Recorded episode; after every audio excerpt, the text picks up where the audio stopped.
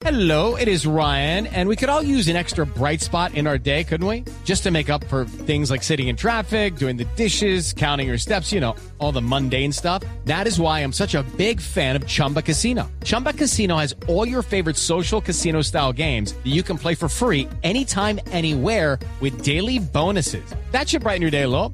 Actually, a lot. So sign up now at chumbacasino.com. That's chumbacasino.com. No purchase necessary. BGW. Void were prohibited by law. See terms and conditions. 18 plus.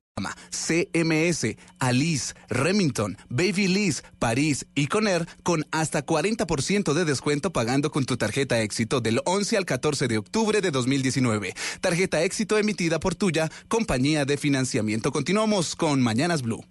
Somos talentosos y apasionados. Que los corruptos no nos opaquen. Hay que salir a votar. Por nuestro país, por nosotros.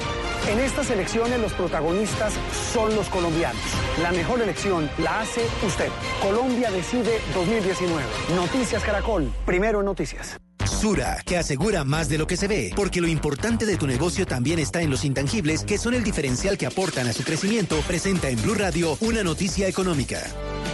La economía, Víctor. Eh, Ricardo, buena expectativa sobre lo que puedan acordar esta tarde China y Estados Unidos. Hay unos trinos del presidente Donald Trump uh, al respecto sobre la guerra comercial. Esto genera eh, un ambiente muy positivo en los mercados internacionales y eso permite que el dólar pierda esta hora en Colombia 24 pesos. Se negocia en promedio en 3.434 pesos. En Sura, sabemos que tu negocio es más de lo que se ve. Es más que la fachada, el letrero, los computadores o escritorios. Son los trabajadores y su talento, la confianza de tus clientes y tu reputación, las plataformas que mejoran los procesos. Lo importante de tu negocio también está en los intangibles, porque son el diferencial que aporta a su crecimiento. En Sura, aseguramos más de lo que se ve. Más información en empresariosura.com. Vigilado Superintendencia Financiera de Colombia.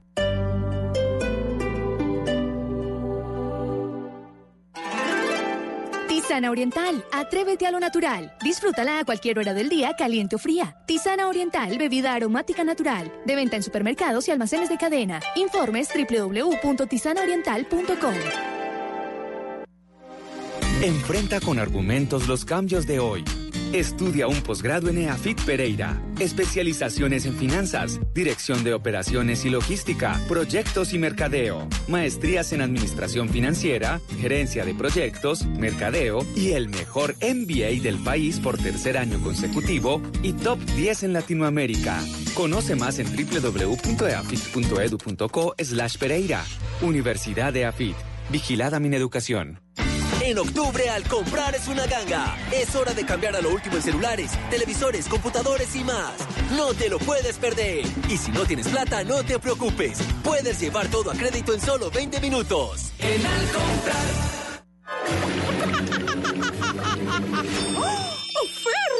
En octubre nos llenamos de ofertas asombrosas. Visítanos y llénate de bienestar los siete días de la semana. Super ofertas siete días a la semana. Solo en droguería alemana. Siempre pensando en tu salud.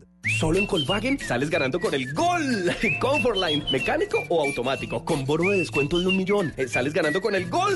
Comfortline también con seguro todo riesgo financiando con Volkswagen Crédito. Estoy a gusto carrera y te espero en nuestras vitrinas para que vivas la alegría de estrenar un gol. Comfortline. Consulta direcciones y condiciones en colvagen.com. Ven a Expo Cervezas Carulla y vive lo mejor de la cultura cervecera y todo lo que la rodea. Te esperamos del 17 al 20 de octubre en el Centro Comercial Unicentro. Boletas en tuboleta.com o en el ingreso de la feria. Carulla, un placer para todos los días. Prohíbas el expendio de bebidas embriagantes a menores de edad. Ley 124 de 1994. Y el exceso de alcohol es perjudicial para la salud. Ley 30 de 1986.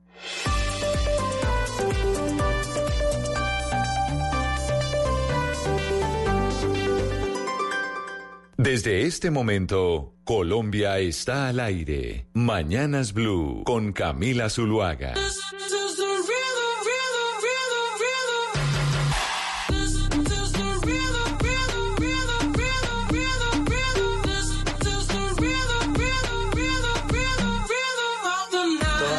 Rompemos, al otro día volvemos. Tú sabes cómo lo hacemos, baby. Tonight's like fuego. We bout to spend the dinero. We party to the extremo, baby. Toda la noche rompemos, al otro día volvemos. Tú sabes cómo lo hacemos, baby. This is the rhythm of the night. Baby, tonight's like fuego. We bout to spend the dinero. We party to the extremo, extremo, extremo. 10 de la mañana, 34 minutos. Continuamos en Mañanas Blue. Es viernes y como es viernes, estamos con esta música de estreno, pero además de fiesta porque tenemos puente. Tenemos fin de semana largo, Pombo. Lo estábamos esperando con ansias, ¿no? El famoso long weekend de los gringos. Qué delicia. Qué Aunque nos va a delicia. llover, nos va a llover por lo menos aquí en el altiplano cundiboyacense creo que va a llover, pero eso no le quita la delicia de tener tres días de reflexión, de lectura, señores oyentes, por favor, de lectura, no todo es Netflix ni yo me llamo y todas esas cosas, sino lectura también. Sí, qué delicia de puente. Además, ¿hace cuánto tiempo no tenemos un puente? Como un mes y pico. Sí, septiembre, usted me enseñó eso, Sí, yo le septiembre no es puente, yo Ese no es el puente eso. más importante de todos, Sí. acuérdese. El más esperado porque llevamos mucho tiempo sin tener eh, un puente. Bueno, y reflexión, si me permite, porque es 12 de octubre, reflexión sobre la hispanidad. Si es que acaso debemos seguir, después de 200 años, echándole todas nuestras culpas y nuestras más creencias a los españoles, pobres españoles que ya después Pues, de eh, 200 años no tienen nada que ver, siguen siendo los culpables de todas nuestras desgracias. Yo creo que eso hay que empezarlo a cambiar. Durante esa ausencia tuvimos esa discusión, ¿sabes? Si debería seguirse llamando Día de la Raza o no. Aprovecharon mi ausencia. porque, porque había una, hay una iniciativa de una colombiana, una académica artista eh, que está, que reside en Alemania, y decía cómo se debería cambiar el nombre del Día de la Raza. Y buscar eh, Ana Cristina. Hubo uno que, que fue muy bonito que dijeron que incluso se usa en otros países que es como el día del encuentro de dos culturas o el día del sí. encuentro de dos mundos, no solamente eh, Día de la Raza. Sí, claro, había y lo, lo bonito fue que participaron muchos oyentes y, y había muchos muchos nombres, pero sí, el día del encuentro es muy bonito porque no se pone se pone en términos horizontales, no hay esa superioridad, esa verti- verticalidad de decir el descubrimiento que pone a uno, pues al que descubre por encima del otro o de es decir, otro tipo de nombres que, que plantean es que hay una diferenciación. Cuando se habla de encuentro se habla de algo más horizontal y es decir, una, una igualdad en el discurso. A mí me parece muy bonita la. Hoy es eh, un día muy especial y es que usted sabe, doctor Pombo, que ya todos los días del calendario tienen una, una razón de ser, ¿no? Naciones Unidas, de hecho hay días que son mil cosas. Sí, sí, claro. Y hoy es un día eh, muy bonito, ¿sabe? Porque el 19 de diciembre del 2011, es decir, hace ya mm, eh, 10 años, Sí. Sí, 10 Nueve. años, 9 años. La Asamblea General de Naciones Unidas aprobó una resolución y la resolución que aprobó fue declarar el 11 de octubre como el Día Internacional de la Niña. El Día Internacional de la Niña, no del niño, de la niña. Y el objetivo de, ese, de esa resolución de Naciones Unidas en el 2011 fue que los derechos de las niñas y los problemas que afrontan las niñas que son muy distintos a los de los niños en todo el mundo, pues empiecen a ser reconocidos. Esa fue la razón por la cual Naciones Unidas dijo en el 2011, hace ocho años, que no, eh, que hoy, el 11 de octubre, es el Día de la Niña, Día Mundial. Oye, y hasta, y, y por saber, ¿hasta cuándo una niña se le puede decir niña? Porque yo ayer, por ejemplo, cometí una indelicadeza de la cual me arrepiento y ofrecí disculpas a las niñas porque no eran niñas, ya eran unas mujeres líderes estudiantiles. ¿Hasta cuándo una niña le puede decir niña? Pues es que uno deja de ser niño a los 12 años, ¿no, Ana Cristina, cuando empieza la Es que adolescencia? No sé, no sé. La ni- uno Se deja supone de que ser los- niña cuando, cuando empieza la adolescencia. Se supone que es, es preadolescente ya a los 12 años, entre los 12 y los 14, pero eh, yo creo que es algo muy cultural llamar sobre todo a las mujeres jóvenes niñas, es algo muy cultural y, y sobre eso pues se ha debatido mucho en el feminismo, que eso es infantilizar eh, a las mujeres, entonces esa es como la crítica, pero digamos que la etapa de la niñez eh, sería antes de los 12, entre 12 y 14 años, digamos que ya se- es una niña, ya después se pasa a ser adolescente. Pero a ver, Pero a en mí este eso caso, me parece cariñoso. Oiga, Gonzalo, perdóneme, yo creo que usted va a decir lo mismo que yo. A mí me parece que, que cuando uno le dice a alguien, mire, la niña o, o- o las niñas es, es con cariño y con respeto. A mí Sí, no sí, me sí, parece. pero me abrieron los ojos entiendo- ayer Hugo Mario, casi me come y tienen toda la es razón porque ahora todo es políticamente este incorrecto, sí. No, pues bienvenido al siglo a este par de XXI. niñas. Increíble, ¿no? Pero ahora yo, yo le pregunto algo, Camila. Entonces, ¿las niñas no pueden celebrar el Día del Niño que todo el mundo conoce? Que es el ni- Día del Niño Global. ¿Eso nada más es para niños hombres? Lo que no es que el Día del Niño Global es Día de niños y niñas. Pero, ah, pero entonces día- ahora es el Día del ni de la niña. Y cuando la hay un Día del Niño, niño, No, no hay Día del Niño Hombre masculino, no. Exclusivo niño masculino hombre, no. El Día del Niño incluye niño y niña. Pero el Claro, día que como no hay- estamos celebrando hoy es el Día de la Niña, exclusivamente la niña. Y la Oiga, pasa lo mismo, Camila, que con el día, pasa lo mismo que con el Día del Hombre, no existe. Existe Día de la Mujer, Pues pero es que no no, existe Día pues del no Hombre. existe porque es que esto, porque esta fecha tiene como fin incentivar la igualdad y la brecha entre A géneros ver, y las niñas. pero por favor. Sí, pero sí, por parte de eso, ¿por que no las puede haber niñas. un día del niño hombre? ¿Por qué Porque no? el niño ¿Quiénes son hombre vejados? nunca ha estado discriminado conforme a la niña, no hay que Y no ha sido vejado, por ejemplo. la balanza al niño no ha sido vejado, hombre. por ejemplo, con la Iglesia Católica. ¿Quiénes Pues son los que son vejados por la el Iglesia Día de los Católica? niños, pero Ah, es que ah, ah, eh, por eso existe pero- el Día de los Niños que tiene niños y niñas. El Día de la Niña Podemos- es en contraprestación del niño para entregarle a ella un empoderamiento que ella necesita para poder hacer valer Bueno, sus derechos en la sociedad. Valeria, Valeria, una mire, balanza que ha estado desequilibrada. Hoy también, Pues. hoy también se celebra el Día Mundial del Donante de Órganos. Aparte del Día de la Niña, que es un día que estamos celebrando, hoy también se celebra el Día. Mundial de Donante de Órganos, que me parece que también es una fecha muy especial porque obviamente muy importante, es muchísima la gente que ha sido que ha salvado sus vidas gracias a, un- a que alguien donó órganos. Entonces también el Día de la Niña y el Día Mundial del Donante de Órganos Pero- también se celebra hoy. A propósito del Día de la Niña que estamos celebrando hoy, que lo celebramos hace ocho años según resolución de Naciones Unidas, el dato de hoy, Ana Cristina, tiene que ver precisamente con ese día y con las niñas y con las razones por las cuales lo estamos celebrando. Sí, Camila, en el Día Internacional de la Niña le tengo dos datos. El primero, Colombia es uno de los países del mundo que autoriza el matrimonio infantil al día de hoy. Con autorización de los padres, una menor de edad puede contraer matrimonio. Estamos hablando hasta de, eh, por encima de 14 años. Esto, por supuesto, genera un riesgo para la salud de las niñas por la falta de desarrollo físico y mental para asumir una posible maternidad. Y el segundo dato viene por la UNICEF. La violencia basada en género, especialmente la violencia sexual contra niños y niñas, continúa constituyendo una amenaza crítica, aun cuando hay un subregistro de casos. Esta violencia, Camila, persiste tanto en el, en el contexto de, de la guerra, del conflicto armado, como en la sociedad colombiana en general. Imagínense que los exámenes forenses asociados con la denuncia de delitos sexuales señalan que el 86% de los procedimientos médicos legales se realizan en niños, niñas y adolescentes y de ese universo el 84% son niñas y el 16% niños. Con esto les quiero decir, las niñas son el segmento más vulnerable de la población colombiana a los delitos sexuales. Y mire, y como estamos... Eso debería Gonzalo responderle su pregunta, el dato que acaba de dar Ana Cristina, de la razón pasa- de ser, de a darle ver, un Valeria. día específico a las niñas que son muchísimo, en 80% más vulnerables que un niño. Por eso hay que empoderarlas y llenarlas de, Al niño también de- hay que de empoderarlo, educación y de derechos y de empoderamiento. La fecha del Día del Niño global, básicamente lo que la gente celebra a los niños, los lleva a los parques y eso. No se habla de lo que estaba hablando Ana Cristina. ¿Por qué no puede hablar un día del niño niño si hay un día del- de la niña niña? Pero- O sea, pero ¿por qué Porque el, Día de la Niña es en contraprestación al niño. El Día de los Niños involucra lo que usted está hablando. Son derechos de la, de la infancia y de los niños menores eh, para, para, un, para un futuro mejor, más próspero, por la, la- la importancia de la niñez. Pero el Día de la Niña es en contraprestación a la del niño porque la niña es mucho más vulnerable que el niño.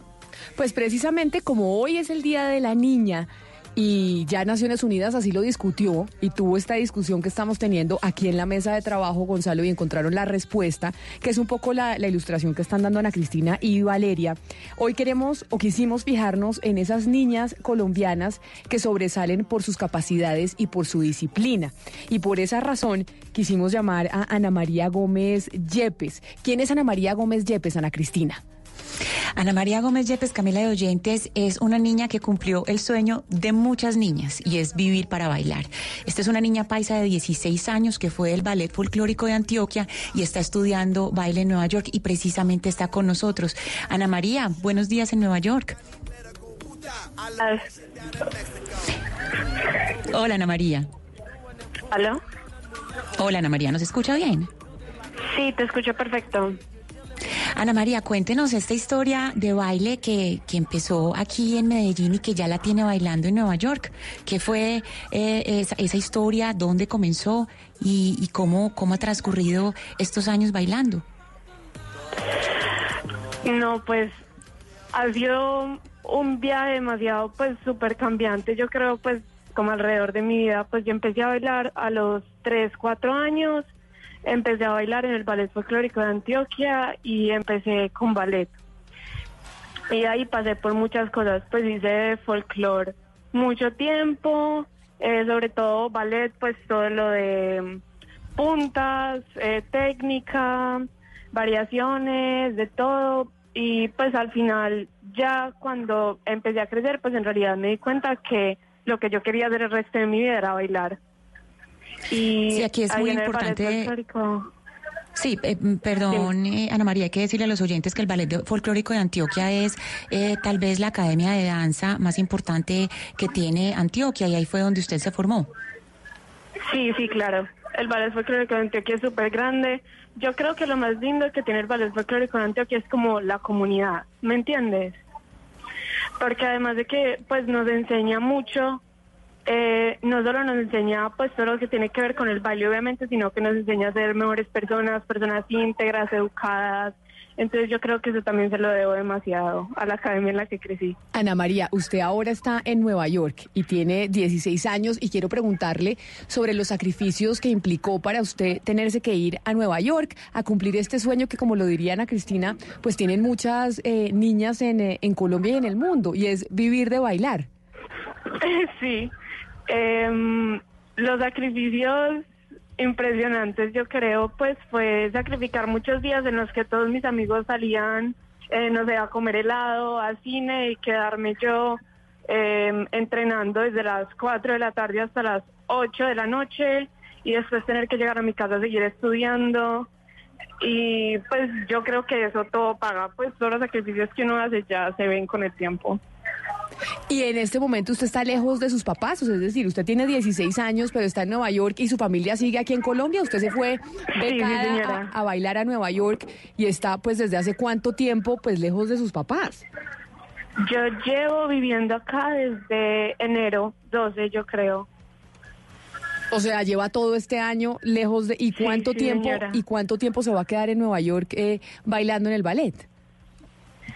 Pues el programa en el que yo estoy dura cuatro años, pero pues en realidad ya el plan es quedarme acá, pues buscar eh, ya aquí trabajo, pues una academia en la que pueda bailar, pues una compañía probablemente.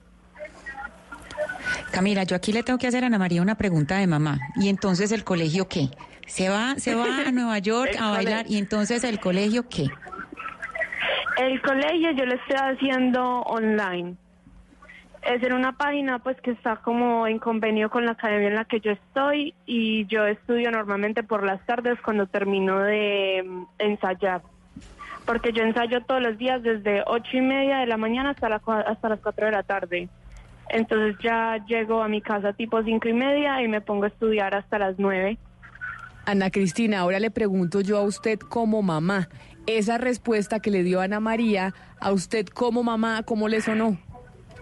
Ay, me suena divina porque yo amo el arte y amo que los hijos se dediquen al arte. Entonces yo creo que, que si Ana María fuera hija mía hubiera tenido mi total apoyo también. Además es el baile me parece lo más maravilloso, es que ese es el sueño eh, de muchas niñas, Camila, y precisamente le quería preguntar a Ana María por los referentes de ella, o sea, a quién se quiere parecer, eh, qué tipo de baile quiere hacer, cuando, cuando quiere ser bailarina piensa en quién, en cómo quién quiere ser. Mm, Pues hay una bailarina que a mí me encanta mucho que se llama Misty Copeland. Es eh, bailarina principal del ABT y es casi la primera bailarina de color eh, de llegada, pues bailarina principal en cualquier compañía. Pues Ana María, mire, yo la envidio mucho porque a mí me hubiera encantado, como dicen a Cristina, bailar y poder vivir de bailar y además irse a Nueva York, imagínese, pongo a los 16 años, qué envidia. No, qué delicia. Con todo, con todo por delante, además en semejante ciudad. Sí, no, no, qué delicia. Hay otros que necesitan bailar para vivir, ¿no? El ejercicio para poder vivir, esos son los viejitos de la tercera edad. Pues Ana María, hoy que es el Día Internacional eh, de la Niña, queríamos fijarnos en una niña colombiana, capacitada, disciplinada, que estuviera eh, destacándose en, en algún tipo de área, pues en este caso en el baile, y por eso quisimos llamarla a usted a Nueva York. Gracias por atendernos, felicitaciones y pues gócese mucho esa beca y esa, y esa bailada en eh, la gran manzana y en la capital del mundo, como la consideran muchos. No, muchas gracias a ustedes. Son las Qué 10. pena, Dígame. ay, qué pena, Camila y Ana Cristina. eh, esta entrevista la pudimos haber hecho el día del niño global, ¿no, Valeria? Dígame qué, de, de qué habló la niña. Es una niña que hace ballet en Nueva York, pues Pues Pero usted sabe la importancia que es para una niña joven poder tener la oportunidad de estar en contacto artísticamente con su cuerpo, o sea, lo que se necesita de madurez, de conciencia, de crecimiento, es decir, el, el- el movimiento del cuerpo es importantísimo a un nivel de expresión artística e individual. Yo creo que Y es muy para eso se necesita un día.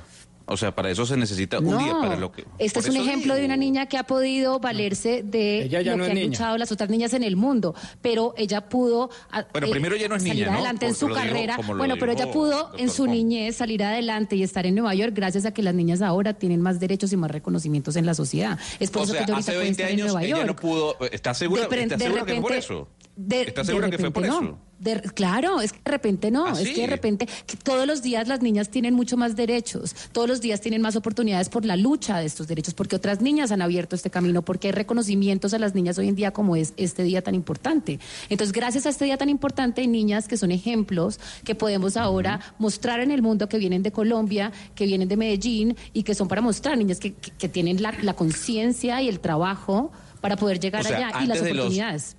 Antes y del que día de toman la un niña. riesgo y es dedicarse al arte. Es que el arte requiere Exacto. disciplina y, y, y requiere eh, un estado de la razón casi que superior, porque es que todo el mundo, o- ver, o la gran corriente de la gente, no, la gran corriente de la gente dice que, que, el, que el arte, que el arte no se puede vivir. Esta es una niña que arriesga su colegio, Pero se ¿cuántos separa de su familia, ella hay en apunta, apunta y Afortunadamente cada vez hay más y por eso los estamos visibilizando, porque afortunadamente cada vez hay más, porque niñas como Ana María Gómez son un ejemplo para otras niñas. En este momento nos deben estar oyendo muchas niñas que quieren hacer o seguir el mismo camino de ella y en ese sentido por eso vale la pena visibilizarlas, Pero ¿en qué es- no, porque pero es un camino vi- de disciplina, es un camino que de disciplina, visibilizar es el problema. Pero ¿Cuál yo, pero yo no- pero Gonzalo, ¿por qué lo noto como molesto? ¿Por qué le molesta? ¿Por qué le molesta No, que haya porque- un día de la niña? ¿Por qué le molesta que entrevistemos una niña destacada? ¿Cuál es la molestia? La molestia es que no se visibiliza el problema con la niña. O sea, dígame cuál es el problema real para crear un día de la niña. Los datos que dio Ana Cristina. Muy bien, pero entonces traigamos el problema a la mesa. ¿Y cuál es la solución? No una niña que hace ballet con la posibilidad que tal vez económicamente la tiene y la tuvo para llegar a Nueva York. Y el ejemplo seguramente hay muchos en el planeta. Y antes de los 11 años o hace a- 11 años también había niñas que iban a hacer ballet en Nueva York o en Europa. Entonces, lo que quiero decir no es molestia, no, no. es... No, no, no, a ver, per- perdone, a yo, ver, yo salgo en defensa un poco de la feminidad sin ser feminista, sin humanista. Mire, Gonzalo, el tema no solo se debe mirar desde el punto frío de las estadísticas, sino desde el punto flexible de la cultura. Y la cultura nos ha indicado que, por ejemplo, en Occidente y particularmente en Latinoamérica, el mundo femenino ha tenido unas trabas, digámoslo así, unos obstáculos superiores al que hemos tenido afortu- desafortunadamente los hombres.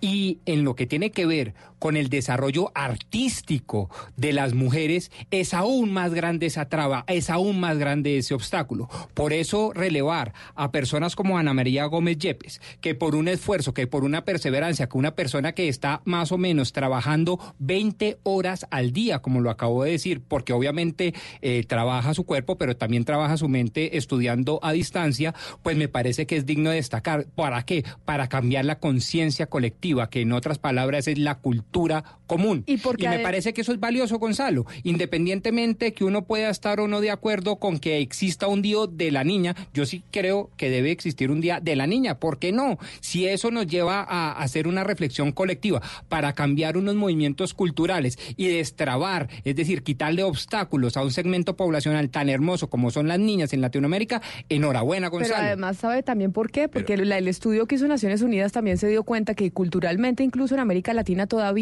cuando hay presupuesto solo para uno de los hijos, para que vayan a la universidad, siempre se prioriza que vaya a la universidad el hombre y no la mujer, en una misma casa. Siempre que hay que cuidar a la mamá enferma o al papá enfermo en una casa, quien por lo general tiene esa responsabilidad es la hija mujer, no el hijo hombre. La hija mujer siempre es la que se le sacrifica en muchas cosas, razón por la cual usted ve en el mundo, incluso en vía de desarrollo, que los niños van más al colegio que las niñas, que a las niñas se les casa jóvenes que las niñas terminan haciendo un trabajo de hogar que no terminan haciendo los niños hombres. Exacto. Camila, a ese punto voy yo. No vamos muy lejos a los estudios de la ONU que pueden parecer lejanos. Vaya a cualquier barrio y verá que lo que pasa con las niñas que van al colegio es que llegan al colegio cansadas del colegio, como llega todo el mundo cansado del colegio, y muchas de ellas que les toca hacer llegar a hacer los oficios de la casa, ayudarle a la mamá si está trabajando y está por fuera y le toca hacer esos oficios de la caja de la casa. Y todavía, Gonzalo,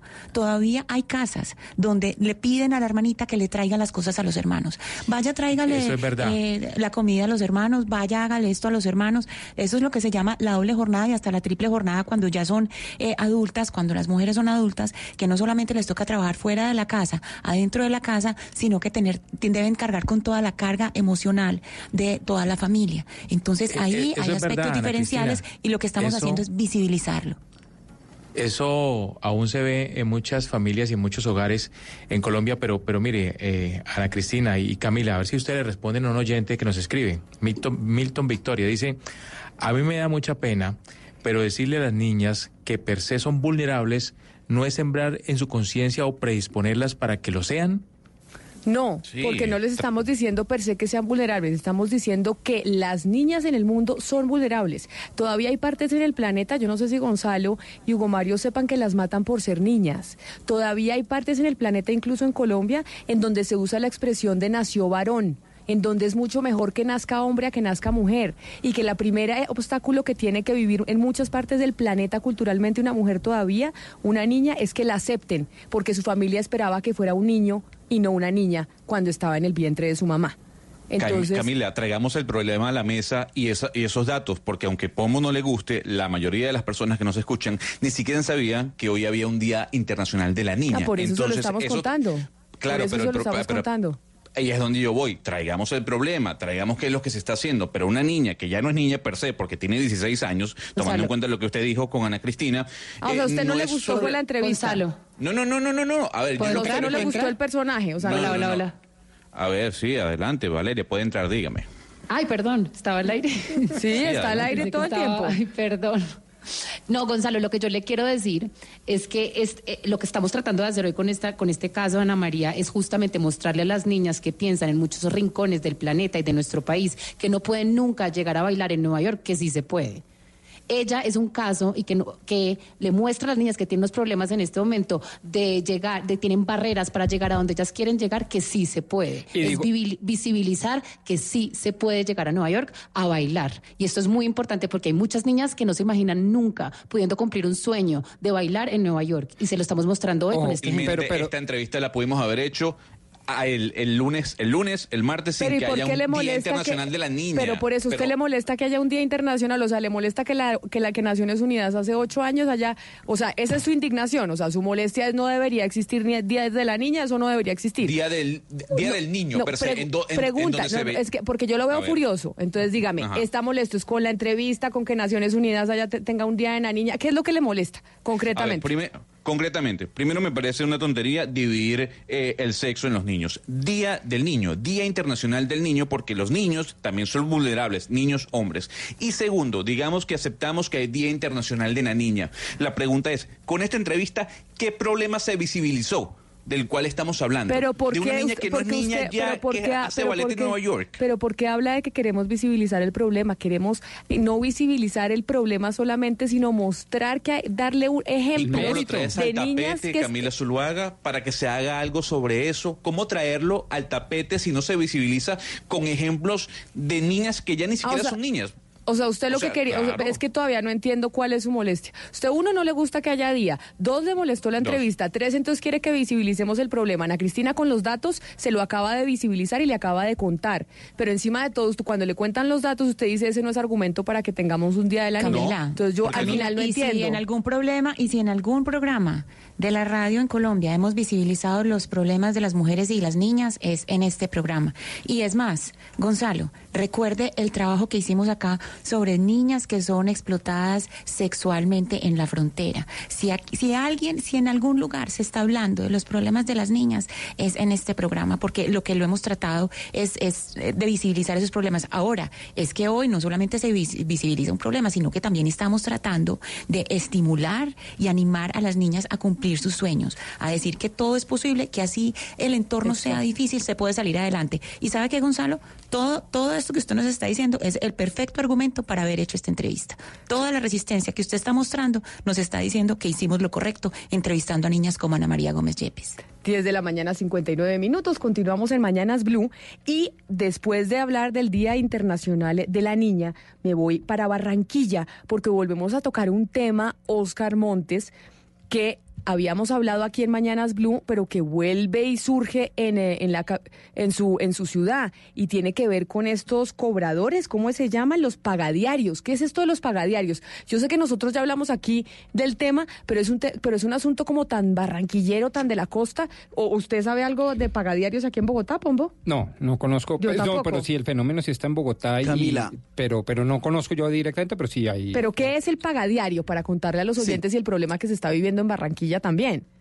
Camila, eh, yo creo que ya habíamos hablado del tema a nivel nacional eh, de lo que ocurre con los pagadiarios, pero en Barranquilla, sin duda alguna, Camila, es un fenómeno social que afecta y compromete a aquellas personas de escasos recursos que tienen que sobrevivir el día a día eh, con alguna actividad eh, comercial o, o- o- o de mera o de mera ocupación, como llamo yo. Ah, o sea, Eh, el pagadiario es lo que en Bogotá conocemos como el gota a gota, como el préstamo como el gota a gota. Exactamente, Ah, estamos hablando del gota a gota.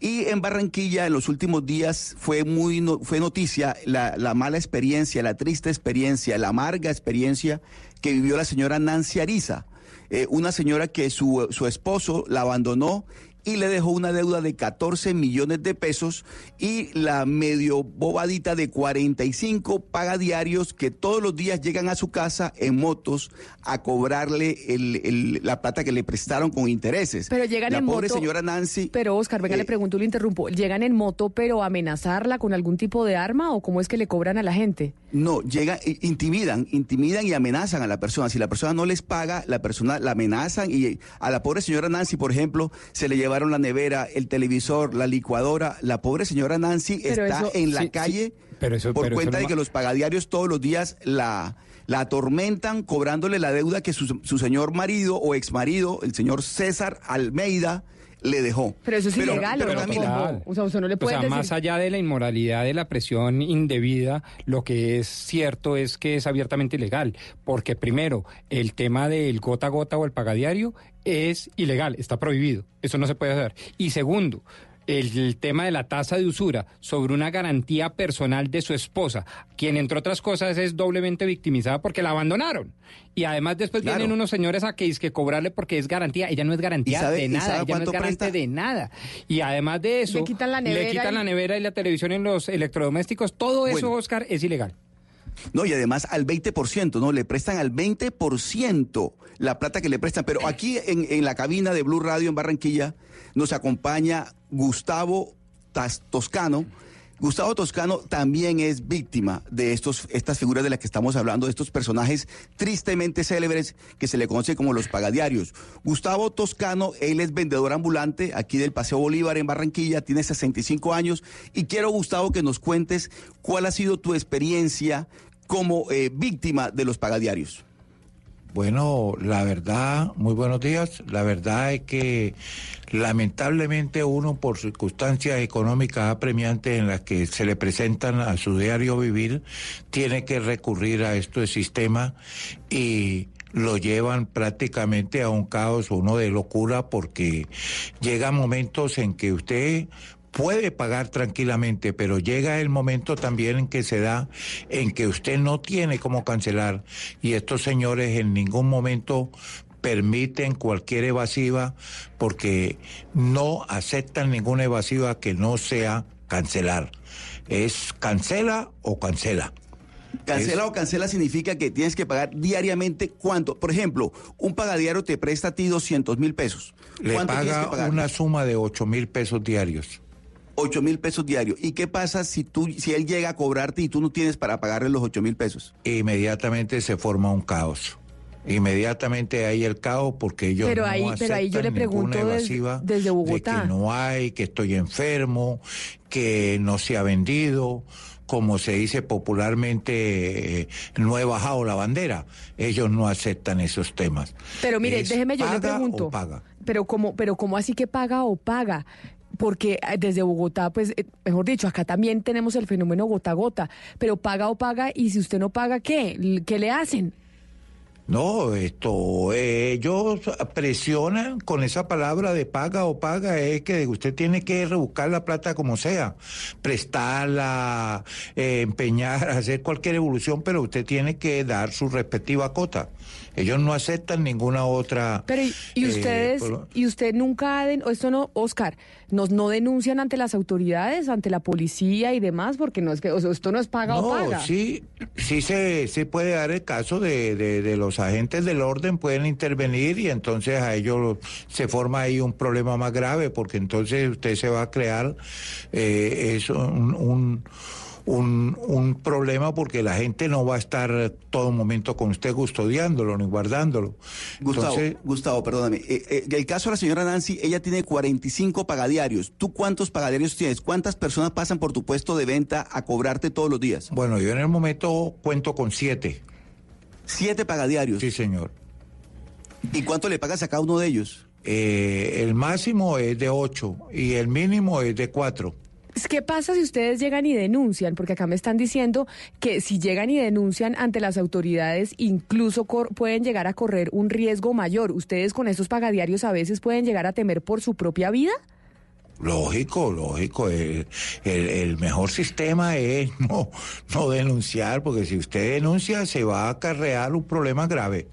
Y yo por lo menos en mi caso no, no ocurriría eso a ir a denunciar, porque estoy consciente de que el problema se me va a acrecentar. Camila y oyentes, es que mire, eh, ellos le ven la cara, el rostro al que le llega a cobrar, pero es que detrás de esa persona que les está cobrando en la moto y demás, hay unos personajes que nadie conoce, que son los que mueven la plata. Y cuando yo digo que mueven la plata, estamos hablando que mueven miles de millones de pesos en la ciudad.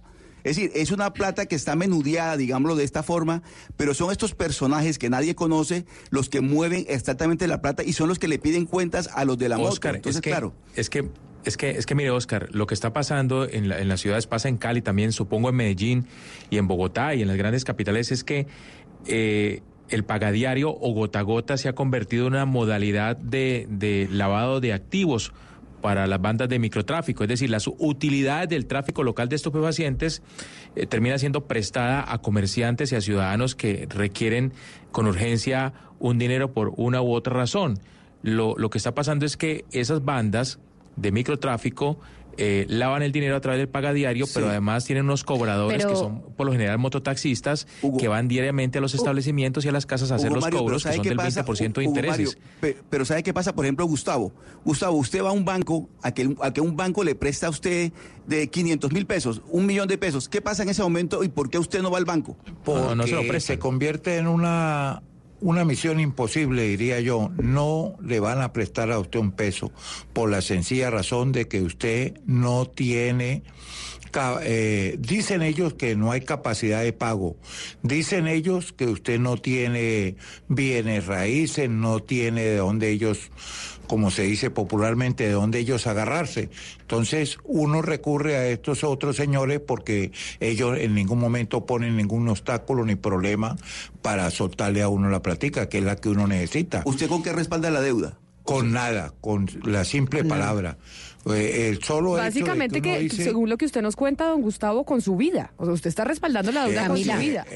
Sí, Camila, señor. es que es que este tema es tan delicado y las autoridades deberían estar encima de este tema. ¿Usted se acuerda de Jessy Paola Moreno, la mujer que se suicidó del, del puente con su hijo cargada? ¿Usted se acuerda de esas imágenes? Hace poquito. No, pues Esa sí señora, acuerdo, Jessy. Paola, sí, Sí, claro. se suicidó por un gota a gota, Sí, porque la estaban persiguiendo a tal punto de que le dijeron, yo a usted la voy a matar a su hijo, la vamos a hacer la vida imposible, y la señora decidió suicidarse y tirarse del puente con su hijo. ¿Por qué? Por un gota a gota. O sea, el, el, el- el tema es demasiado crítico. Pero, y Oscar, ¿y las autoridades en Barranquilla qué dicen? Pues eh, eh, mire, Camila, el, el, el asunto, eh, eh, digamos, cada vez que hay un escándalo como, el ocurrió, como ocurrió, o una tragedia, porque realmente es una tragedia, la que está viviendo la señora Nancy Ariza, la ciudad se conmueve, pero eh, ellos denuncian ante las autoridades y las autoridades no proceden, sinceramente. ¿Por qué? Porque tienen, tienen que denunciar ante la fiscalía, por ejemplo, y la fiscalía le dice, tráigame aquí el número de la cédula de las personas que le prestaron plata a usted. Y como todo es, todo es ilegal, entre comillas, porque la persona, no hay ningún respaldo de ninguna clase, obviamente la, la denuncia no prospera. Y ellos tienen que vivir el día a día, sobrevivir y prestar plata constantemente. Por ejemplo, el señor Gustavo, él me decía que llegó a tener 14 pagadiarios, o sea, 14 personas que llegaban a su, a su puesto de ventas a cobrarle todos los días. ¿Cómo vive una persona así, Gustavo? Es un, un- un caos total, eh, uno tiene que vivir, precisamente se van acrecentando los 14 personajes porque usted de pronto tiene cinco y para poderle dar cumplimiento a esos cinco saca un sexto y resulta que ya con esos seis se, se acrecenta el, el problema y recurre al séptimo y recurre al octavo y así se va acrecentando el problema y va a lo que nosotros llamamos matipongo. Matipongo que es que saca aquí para cancelar acá. No, terrible. Y en eso vive, se va acrecentando, se va acrecentando el problema. Mire, y uno con la ilusión de poder salir, pero se- a medida que va saliendo se va desenterrando más. Pero se mire- va enterrando, se va enterrando y llega al caos lo que le ha sucedido a muchas personas que han llegado a suicidio, han llegado a extremos graves por lo mismo, porque ya no dan más. Acá me dice... afortunadamente, Me dice don, don Gustavo, porque aquí me está diciendo, por ejemplo, un oyente que lo está escuchando y dice, esto que está contando don Gustavo es un fenómeno nacional. Asimismo como lo hacen en el país, usted no paga y lo empiezan a amenazar a niveles muy altos. Y pues los que prestan esa plata y los que cobran no son de la mejor naturaleza y por lo general son muy bandidos. Y dicen, este es un fenómeno que Colombia exportó a Argentina que es lo que me parece novedoso. Es como, oye, incluso este fenómeno los colombianos lo exportaron a Argentina. de Y a estos- Chile, y, a estos- México. Y estos gota a Y al. Perú, Camila. Claro, pero aprovechándose de la gente que necesita el dinero para poder subsistir.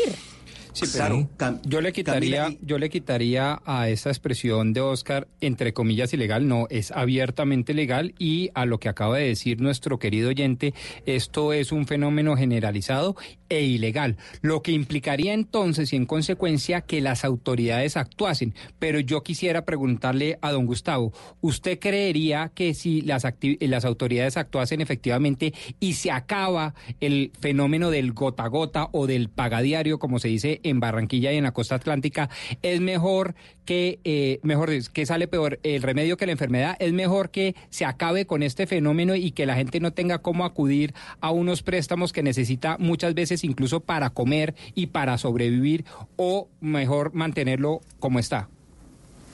Bueno, interesante esa pregunta, amigo, porque usted ha llegado a un punto bastante, bastante, diría yo, bastante importantísimo, por la sencilla razón que nosotros los que acudimos a estos préstamos lo acudimos por una sencillísima razón, la necesidad.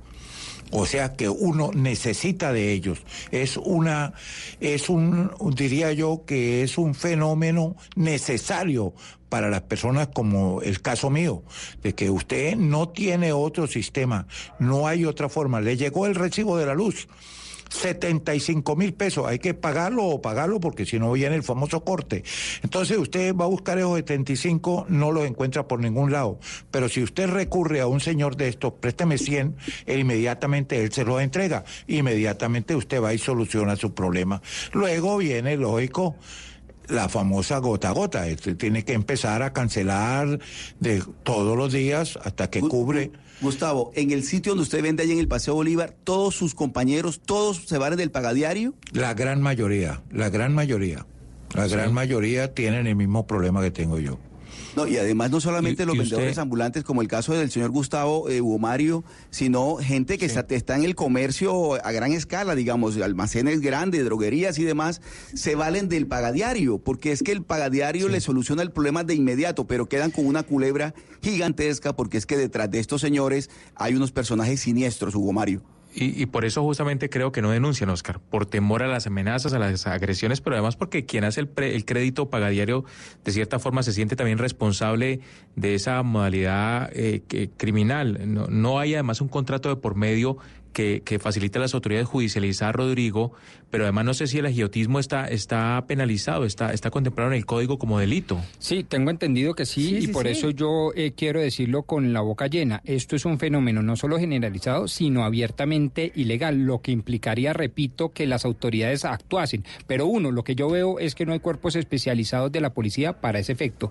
Dos, de pronto se generaría un trauma social de magnitudes colosales. ¿Por qué? Porque hay gente entonces que, como lo dice don Gustavo, literalmente se moriría de hambre y se quebrarían sus pequeños emprendimientos comerciales. Y tres, obviamente el enfrentamiento entre unas eh, bandas criminales, que así hay que llamarlas, eh, y la policía, eh, pues eso llevaría a una eh, manifestación o un malestar social bastante grande. Pero mire, sabe que la superintendencia está al tanto de esto y lo que hacen son campañas y lo que hacen por pues a través para poder mitigar este tema es a través de la innovación ayudar con los bancos y con el sistema financiero a que sean más ágiles, porque uno de los problemas también es la agilidad. Cuando las personas necesitan la plata, la necesitan ya urgente y cuando van a un banco, un banco se demora en tramitar y en prestar. O no se la Las presta. personas Pero- pero, van Camila, al ¿sabe gota a gota? Que- por urgencia, porque que necesitan la plata ya, ya, Claro. ya. Entonces, Pero- por, lo, por medio de innovación, el sistema financiero puede llegar a estas personas y prestar la plata mucho más fácil Valeria. y ser, pues, fomentar Pero la, mire, la, la pasa, inclusión Valeria, es que financiera. falta, falta El pedagogía, ejemplo- educación financiera y falta, y falta información porque hay muchas entidades ahora dedicadas al microcrédito. Pero hacen las campañas, la superfinanciera hace no, no, muchas pero es campañas que- en contra del gota a gota. Es que le Les cuento, toca trabajar es con el Mario y sistema Valeria. bancario. Hugo Mario y Valeria, el mejor ejemplo de eso es el señor Gustavo, que está aquí conmigo, que está aquí con nosotros. El señor Gustavo va en este momento a cualquier entidad bancaria, cualquiera que usted quiera, a solicitar 200 mil pesos pa- para vivir el día a día, para comprar unos, unos aguacates y venderlos y ganarse el producido de la venta de los aguacates. Y al señor Gustavo nadie le va a prestar un peso, nadie, ninguna entidad bancaria. Exactamente, por eso es Esa que es la tragedia. Por eso es que, como dice Valeria, oiga, hay que hacer un trabajo con el sistema bancario y mirar cómo se puede generar un proyecto para aquellas personas que no cumplen los requisitos para solicitar un préstamo en una, en una entidad bancaria, pues puedan tener la alternativa de, de que le presten la plata para su negocio y no tener que recurrir a los agiotistas, que yo creo que ahí fue donde surgió el, eh, el famoso eh, Grameen Bank, ¿no? En, eh, en la India, que fue eso, es generar la posibilidad de prestarle a la gente necesitada para su trabajo sin estos intereses enormes y que en los bancos pues no les prestaban. Bueno, fue, Sí, fue Camila, premio es que Nobel de Economía, ¿no? El, el- Exacto. el, Sí, sí, creador sí, del, del- Yunus. del. Banco de los Pobres, el señor Yunus. Sí, Así aquí es. en Medellín, aquí en Medellín hay Banco de las Oportunidades, hay Banco de los Pobres y sin embargo también está ese fenómeno de los pagadiarios. Aquí, por ejemplo, en Medellín es 360 mil millones al año, lo que mm, pues lo que recoge, lo que mm, cobran de, de fuente de financiación y muchos de ellos son vinculados con, con bandas criminales. Y le quiero preguntar al, al señor Gustavo si él conoce, si él conoce, bien puede ser en Barranquilla o en el Caribe, iniciativas que sean parecidas al Banco de los Pobres que de alguna manera la gente no conozca y por eso no está asistiendo a ella, sino que eh, acude a estos por falta de conocimiento también. No, desconocemos cualquier cualquier eh, entidad que le solucione a uno un problema económico, la desconozco totalmente. La única que o está al alcance de nosotros es son ellos. Por eso uno acude a ellos, porque no es literalmente, como dice aquí el señor periodista, es un imposible uno conseguir por otro medio, Así hasta, es. hasta donde yo tengo conocimiento. Gustavo, muchas gracias por estar con nosotros aquí en Blue Radio y por haber contado, pues por haber compartido tu amarga experiencia con estos pagadiarios, amarga porque de- realmente es una es una tragedia tener que vivir el día a día para pagar esta plata. De todas maneras, muchas gracias Gustavo por estar con nosotros y Camila, esa es la realidad Oscar, de los déjeme pagadiarios despedir en desde acá, desde Bogotá, desde las altillanuras, como dirían a don Gustavo, con un abrazo de valentía, porque este señor, como muchos, como miles de compatriotas, está arriesgando su vida simple y llanamente para sobrevivir. De tal manera que el hecho de evidenciar y poner los reflectores sobre esta problemática en carne propia me parece un acto, Camila, de una valentía enorme. Entonces váyase el fin de semana relativamente tranquilo, porque tiene un una cantidad de cobradores encima, pero váyase con el abrazo de esta mesa diciéndole muy valiente y gracias por poner la problemática en boca de todos los colombianos. Gracias a ustedes también y un feliz día para toda la mesa. Colombia está al aire. Nos atacan por ser independientes, por no tener partidos políticos, por atrevernos a pensar que se puede hacer política de una manera diferente y hacerla, por representar a la gente y no a los intereses que siempre nos gobernaron. Ha llegado nuestro momento, independientes. Llegó el momento de devolverle Bogotá a la gente. Galán Alcalde. Publicidad política pagada. Este 14 de octubre, tu SOAT para carro particular con 5% de descuento en almacenes éxito y segurosexito.com. ¿Qué esperas? Compra tu SOAT en días de precios especiales. Aplican términos y condiciones. Respaldado por Seguros Sura, vigilado Superintendencia Financiera de Colombia.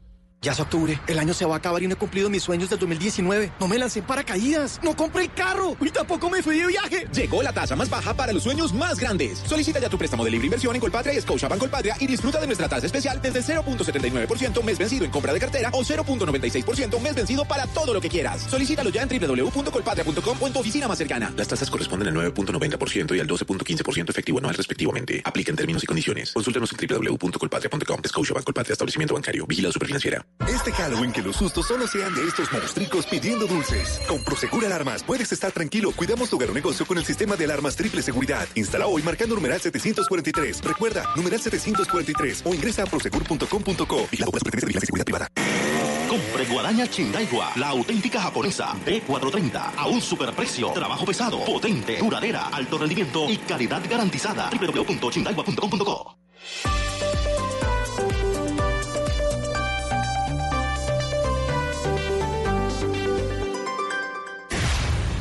De un punto al otro. De un punto al otro. Voces que recorren el país. Colombia está al aire.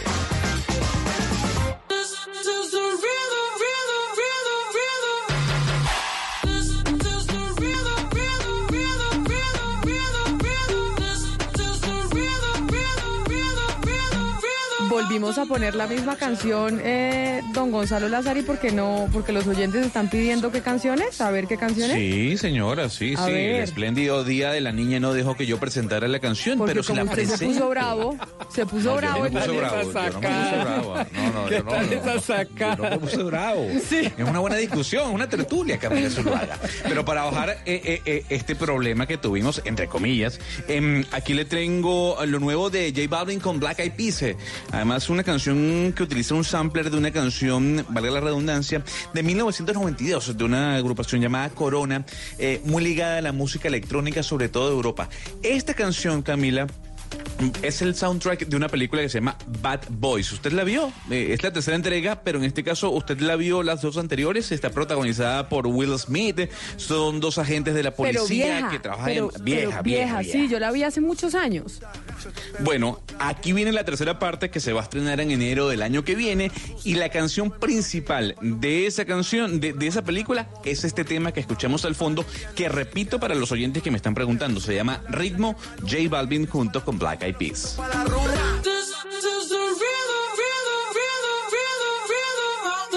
Toda la noche rompemos, al otro día volvemos. Tú sabes cómo lo hacemos, baby. J Balvin definitivamente es el artista de exportación, diría uno de los más importantes que tenemos hoy, después de Shakira, si no el más importante, ¿o no, Gonzalo? Shakira y Yo J creo- Balvin. Yo le voy a decir algo, yo creo que J Balvin ya ha superado a Shakira. Yo Creo que el No. artista más importante Hoy en día es más grande, Colombia J Balvin. Es, es J Balvin, sí. sí, A ver, Shakira tiene algo eh, que J Balvin todavía no lo ha logrado, ¿no? Que es el tema del medio tiempo en el Super Bowl. Eso le iba a decir, Shakira va a estar con... eh, ¿Con quién es que va a estar?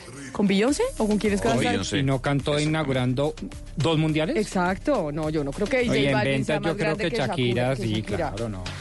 A ver, lo que pasa es que J Balvin sí ha estado en los festivales más importantes de la música en donde no ha estado Shakira. Y eso sí hay que respetárselo, sobre todo por el género que hace. Estar en un Glastonbury o estar en un Lollapalooza, que son, eh, o en Coachella también, que son los tres grandes festivales a nivel mundial de música y cerrarlos, hay que decir, Gonzalo. es un berraco. Yo no me metí en la discusión de la niña, pero deje que yo me meta en esta discusión. Mire, Shakira está por encima, pero lejos del señor Balvin. O sea, no- yo en la discusión de la niña ni, no Pues dije ni obviamente, Me si usted viviese en Cali, si usted viviese, no, a ver, si usted viviese en Cali, no estuviese hablando. Si usted viviese en Cali, no, estuviese hablando, porque obviamente es de Barranquilla. Eh, pero, do- do- a ver, ¿usted qué tanto la defiende, señor Oscar Montes? Dígame la última canción de Shakira. A ver, Shak- cántela. o sea. Shakira, mm, o sea, no puede cantar una canción más. Con lo que ya hizo es más que suficiente para que esté por encima de todos. Shakira está por encima de todos. Oscar quiere que lo ayude, venga, yo lo ayudo. Porque ningún artista, creo que ningún artista pop en Colombia ha sacado un álbum más lindo que Pies Descalzos. La poesía Pero, de la música favor. y la música de Pies Descalzos es de lo más hermoso que tiene la música pop en Colombia. Creo que es muy No, no, no, difícil no. que haya un artista que iguale en hermosura la poesía que tiene Pies Descalzos.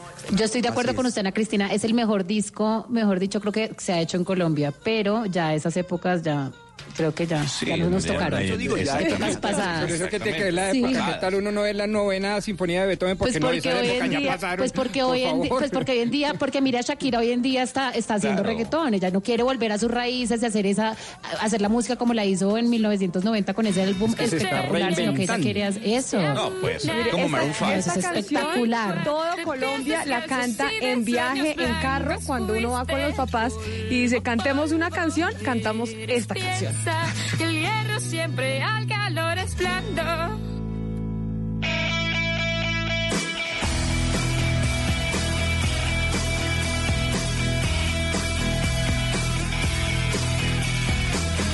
Tú mordiste la manzana renunciaste al paraíso y condenaste a una serpiente siendo tú el que así lo quiso por milenios y Pero si es milenios. verdad, Ana Cristina, esto es poesía pura. No, eso es un poema, esa canción es divina y hay otras otras canciones de ese álbum que son la locura. Además era ella, era ella cuando no estaba contaminada del mercado, es que era ella en su estado más puro, eso es una belleza. O sea que Gonzalo Lázari, aquí en esta mesa, para nosotros es más importante Le fue Shakira. más mal a Gonzalo. No, no, no, lo está. Camila, es uno, yo lo ayudo voy a decir para que no le dañemos el Vamos, cuento. vamos a hablar de la música hoy en día. De la música hoy en día, ¿cómo se mide? La música hoy en día se mide en clics. La canción más popular de J Balvin, Camila Zuluaga y miembros de la mesa, tiene 900 millones de clics en Spotify. La más popular Vea, de así Shakira como yo tiene ayer 600 pedí una millones. canción de Binomio de Oro, voy a pedir una de este disco de Shakira, que es la mejor canción de Shakira, se llama Te espero sentada de ese disco. Acá se le tienen complacencias de viernes. Sí, no, no, estoy feliz, me consiente.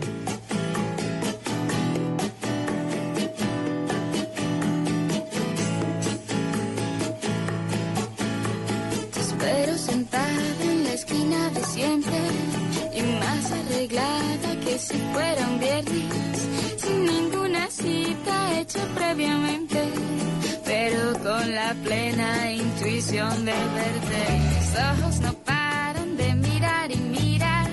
Y esta canción de Shakira me queda perfecta para contarles eh, a ustedes, los miembros de la mesa y a los oyentes, que tenemos eh, un festival de cultura en Bogotá, que todos se van a tener que venir a Bogotá porque los voy a invitar. Es un evento que se llama el Encuentro Ilustre. ¿Usted había escuchado hablar del Encuentro Ilustre, doctor Pombo? Usted que es el que está conmigo aquí en Bogotá. No, la verdad no. Tengo que confesar que no lo tengo en el radar. Bueno, pues es un evento que se va a llevar a cabo este 25 y 26 de octubre en el Gimnasio Moderno en Bogotá. ¿Y por qué les digo que todos van a tener que venirse eh, desde Cali, Barranquilla, México, Panamá, eh, Medellín al Festival Ilustre? Porque todos los temas que se tocan en ese festival a los miembros de la mesa les interesan. Es cultura, historia, arte, música y literatura. ¿Y qué hacemos con Gonzalo Lázari? No, mentira. No, mentira, no, era un chiste de cachaco. Qué pena, qué pena, Gonzalo. Gracias, gracias, doctor. No, no, por molestar, Gonzalo, por Y molestar. precisamente estamos eh, a esta hora con eh, Juan Camilo Vergara, que además ya ha estado con nosotros aquí en, eh, en Mañanas Blue, que es eh, doctorado en, eh, en historia, pero además Juan Camilo que es la cabeza de Ilustre y es el que se le ocurrió toda esta idea que vamos a tener en Bogotá y que además le digo, estamos todos invitados y vamos a invitar oyentes para que se vayan a ese maravilloso evento. Juan Camilo, bienvenido. Muy buenos días, eh, Camila, para ti, para la mesa de trabajo y para todos los... eh, Yo estoy invitando a mis compañeros de la mesa de trabajo que se vengan de cada uno de los rincones de Colombia en donde están e incluso fuera del país a que se vengan el 25 y 26 de octubre a, a Bogotá al Festival Ilustre. Pero, ¿qué les decimos a los oyentes de qué es lo que va a pasar en ese festival? Vale, vale. Este, eh, primero que todo, es un- una oportunidad para regalarse dos días de conocimiento. Eh, es eh, el momento perfecto para parar, desacelerar, pensar y entender un poco más cómo funciona el mundo. Entonces, ¿de qué se trata el, primer gran festival de cultura de, Bogotá, que es este encuentro de Lustre? A través de, de debates entre especialistas nacionales, internacionales, lo que vamos a hacer es eh, entender la relación entre las diferentes civilizaciones del mundo en los últimos siglos y cómo esto nos ha forjado como país y como mundo desde el siglo XVIII hasta la actualidad. Por eso vamos a, a invitar especialistas internacionales como Malcolm Biss, que va a tener un, eh, un panel eh, con Miguel Silva en el que se van a preguntar qué es la colombianidad, qué es lo que nos hace colombianos. Vamos a estar en un panel sobre para dónde va el mundo, ¿sí? cuál es el rol de Rusia, China y América Latina en el mundo. Y de hecho, aprovecho para anunciar que, tú, Camila, vas a estar ahí este, este panel. Em, vamos a tener eh, invitados desde Italia, Antonio Anino, hablando sobre la industrialización en el siglo XIX. En fin, esto va a ser una, un- una oportunidad muy grande para Bogotá, a la que yo creo que le hacía falta un festival de cultura. Y, eh, y bueno, pues eh, son dos días, dos días para, para todos los amantes de la cultura en Bogotá. Y son dos días para los amantes de la cultura en Bogotá y en el país que se quieran venir eh, a este festival ilustre. Estamos calculando que cuántos asistentes van a tener en el festival, Juan Camilo. Es decir, hay una capacidad, es el gimnasio moderno en Bogotá, pero hay una capacidad para que cuánta gente asista al festival. En esta eh, edición, que es la primera edición, eh, calculamos que vamos a tener entre 200, 220 asistentes. Em, y eh, esos asistentes pues van a tener, además de los paneles, una serie de sorpresas a lo largo del- de esos dos días eh, para enriquecer su visión del mundo. Y aprovecho también para, para decir que como queremos que asistan los estudiantes de Bogotá y de todo el país, eh, todos los estudiantes menores de 25 tienen 50% de descuento en la entrada de este festival. Oiga, nos vamos el, al, al- ese fin de semana 25 y 26 de octubre en Pombo. Pero de una, de una. Esto es viernes y sábado, ¿cierto? Y me parece que eh, la invitación inicial del profesor Vergara es- fue genial.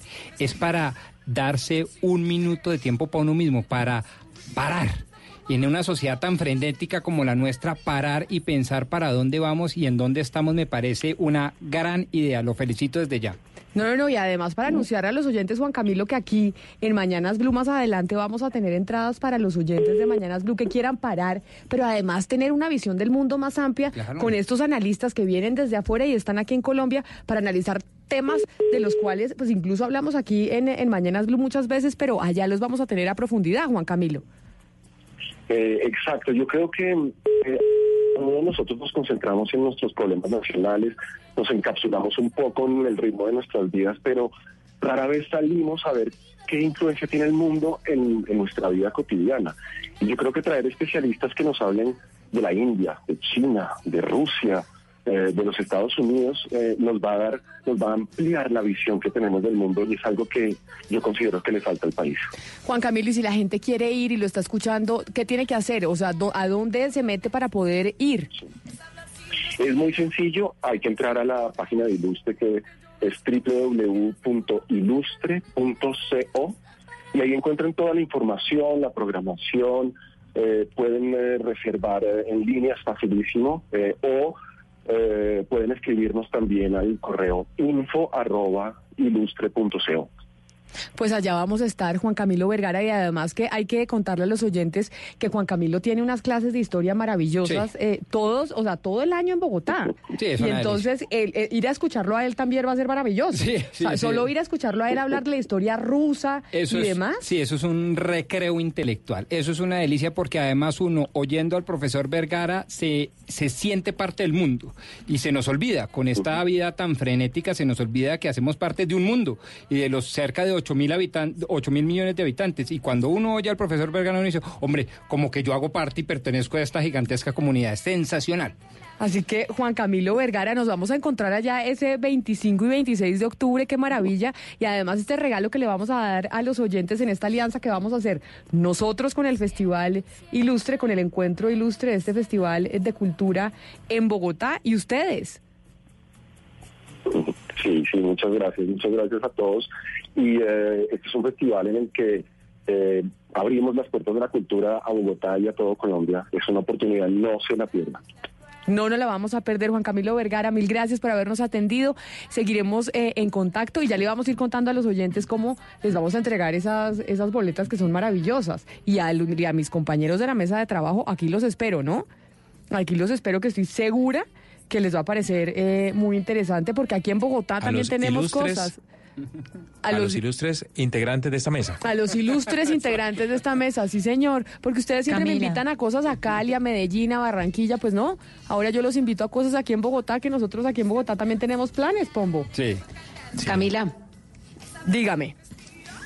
Es que sabe además porque me parece importante que las personas asistan, sobre todo porque van a poder tener, cuando uno analiza la historia, uno puede entender el contexto del mundo en el que se mueve, lo que hemos avanzado en progreso, en desarrollo, en avances tecnológicos, en salud, en pobreza, en derechos, porque es que siempre estamos viendo el vaso medio lleno, medio vacío. Entonces ten- tenemos a pensar, digamos, que la noticia inmediata, la fatalidad, que estamos peor que nunca, y la verdad es que el mundo ha progresado, ha cambiado. Y es importante entender lo que hemos avanzado para, para también sentirnos orgullosos de donde estamos. Ah, no, pero claro, pero y además Valeria lo que dice Pombo es uno muchas veces en este mundo tan frenético se ha perdido, se han perdido esos espacios de oiga, sentémonos a discutir qué pasa en el mundo. Sí. Simplemente por Exacto. saber lo que ha sido la historia y cómo estamos hoy. La gente está concentrada todo el día en mirar a ver qué pasa y cómo se pelea y en el demás. fatalismo, en la noticia inmediata, en el ya, en el ahora. No, no vemos en perspectiva lo que somos, en lo que ha avanzado el mundo, el progreso, la tecnología, lo bueno. Se nos olvidó Valeria. eso. Entonces, estos espacios son muy importantes. sacar tiempo para reflexionar, hay que reflexionar mucho, porque realmente nos dejamos llevar por el, día a día y eso es lo que termina en esto, lo, lo que estamos viviendo hoy en día, lo que estamos padeciendo como país y como sociedad.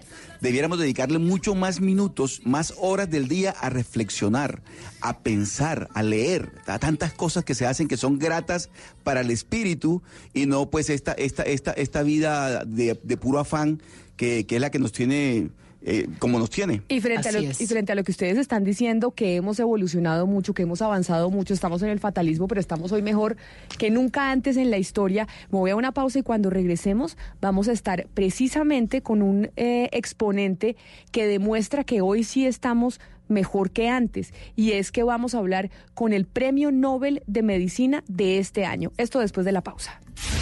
Colombia está al aire. Respiras fútbol, palpitas fútbol, vive ese fútbol. Todo el fútbol. Todo el fútbol en Blue Radio con Beta Play. Apuéstale a tu pasión. Tomémonos un tinto. Seamos amigos. Café Águila Roja. Blue Radio. Pensando en fútbol. Blue Radio. La nueva alternativa. El hombre. Algún día vas a escuchar hablar de mí. Será por ser Simón Bolívar. El amante. Yo buscaré todos los días de mi vida ser el hombre que mereces tener. El libertador. ¡Viva la libertad! ¡Viva mi general Bolívar! Bolívar. Lunes a viernes 9 de la noche. Tú nos ves, Caracol TV. De historias únicas. Una narrativa diferente de los hechos. Entre voces y sonidos que ambientan una realidad.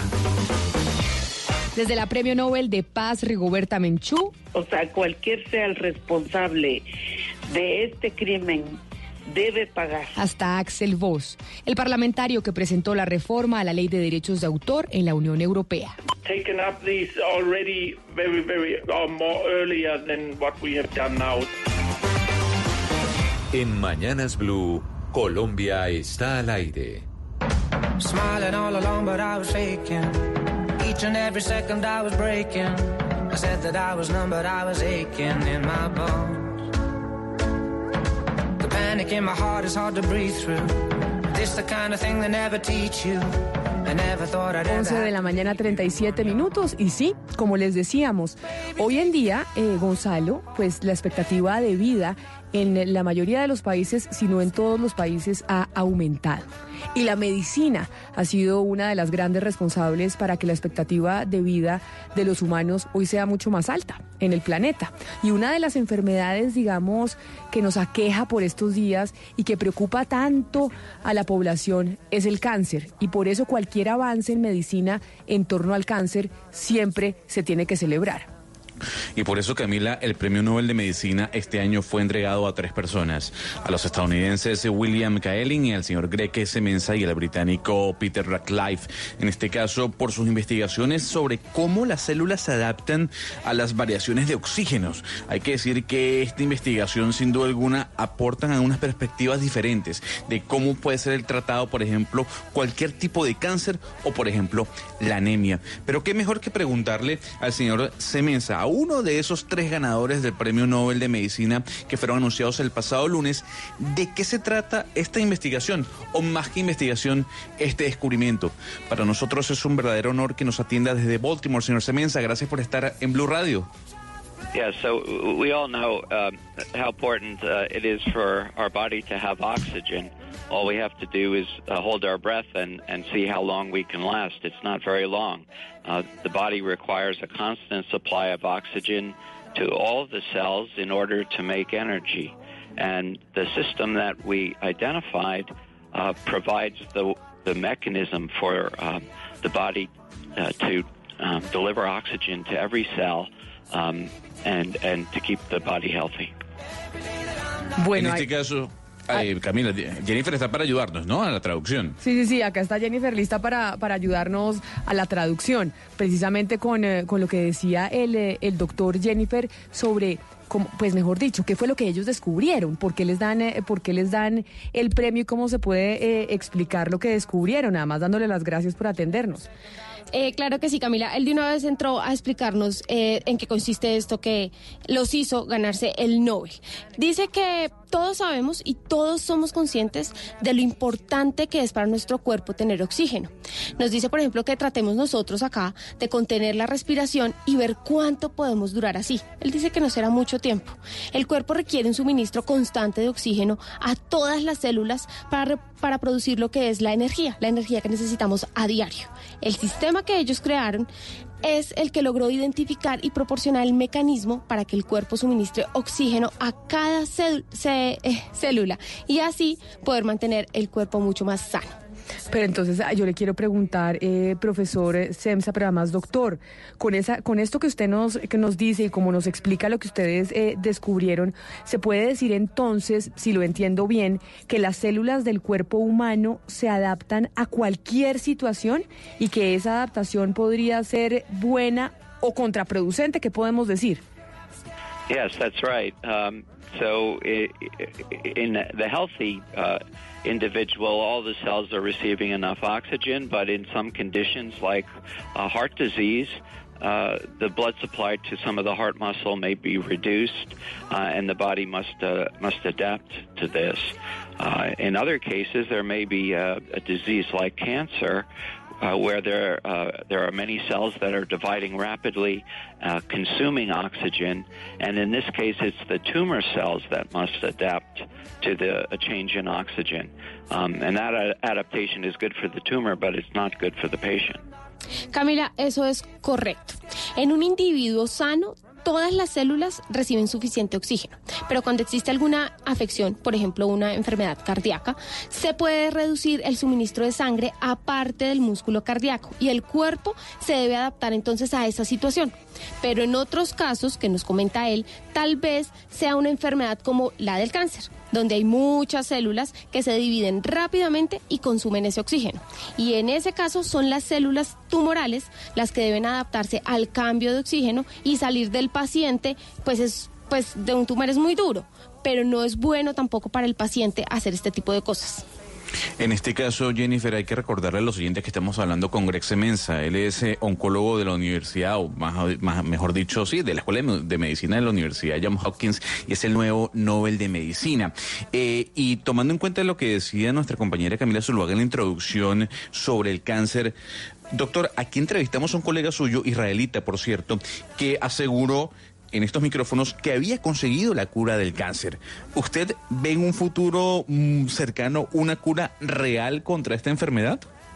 Uh, I'm not sure what what finding you're referring to, but uh, you know, I think in general that the goal is uh, to develop new treatments that will keep cancer patients alive and healthy longer.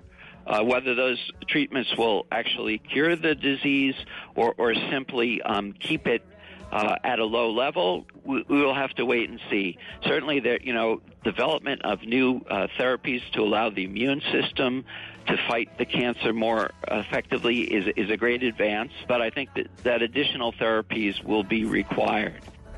Bueno, él no sabe exactamente a qué se refiere usted, Gonzalo, con el médico que eh, creó esta cura contra el cáncer. Él dice que el objetivo debe ser desarrollar nuevos tratamientos que mantengan a los pacientes con cáncer, ya sea vivos o saludables por mucho más tiempo, ya que esos tratamientos realmente que curan la enfermedad o simplemente la mantengan en un nivel bajo y estable es lo que deben buscar. Dice también que tendrán que esperar y ver ciertamente si el desarrollo de nuevas terapias permitirá que el sistema inmunitario eh, combata el cáncer de manera más efectiva. Eso sería un gran avance, dice él, pero cree que igualmente se requerirán terapias adicionales. Pero mire, doctor Semenza, Usted eh, pues es oncólogo y para muchos, como yo lo decía al principio, pues el cáncer es como de los grandes retos eh, que tiene la medicina. Pero si yo le pregunto a usted, ¿cuál es el gran reto que tiene la medicina por delante? ¿Cuál es la gran urgencia que tenemos por resolver? Well, I would say the, the, the greatest urgency to solve from a scientific point of view is climate change. I, I think that will affect the health of, of all people in a very dramatic way. Uh, in terms of um, disease treatment, uh, cancer is certainly uh, at, at, the top of the list, um, but I think we're making much more progress uh, from a medical point of view than working from a, a social point of view with regards to uh, the threat of climate change. Para él, Camila, la mayor urgencia y desde su punto de vista científico es el cambio climático. Dice que eso afecta mucho a la salud de todas las personas de una manera muy dramática. En términos de tratamientos y de enfermedades, dice que claramente el cáncer está sin duda en el top de la lista de las prioridades. Cree que se está logrando igual un avance mucho mayor en el tema médico que en el tema social con el cambio climático. Increíble, Gonzalo, que lo que hablábamos ayer incluso de la alimentación, ¿no? De que todo está afectando el cambio climático y el cambio climático es la mayor afectación para nosotros los seres humanos. Es así, Camila, es así. Yo y yo tomando en cuenta todas las preguntas que le hemos hecho, no lo puedo dejar ir eh, hablando de lo que significa este premio, porque sin duda alguna tener un Nobel, que es el mayor reconocimiento a la medicina, a la economía, a la literatura, puede cambiar vidas. Y señor Semenza, antes de despedirlo, quisiera saber eso. Eh, ¿Cómo se imagina usted su vida o su futuro después de este galardón? Uh, I answer that question usually by saying that I'm very happy with my life as it is. So uh, I hope it doesn't change it too much. But um, I, I'm told uh, by some of my colleagues here who have won the prize that, that there will be changes. So uh, we'll just have to see what happens. I'm sure that it, it will be good. Gonzalo, él está muy feliz con la vida que tiene tal y como es. Espera incluso que no cambie demasiado. Pero algunos de sus colegas en la universidad le eh, pues que han ganado el premio Nobel le han dicho que habrán algunos cambios. Así que solo tendrá que ver qué pasa. Pero está seguro de que cualquier cambio será para bien. Por el momento, espera que no sean muchos.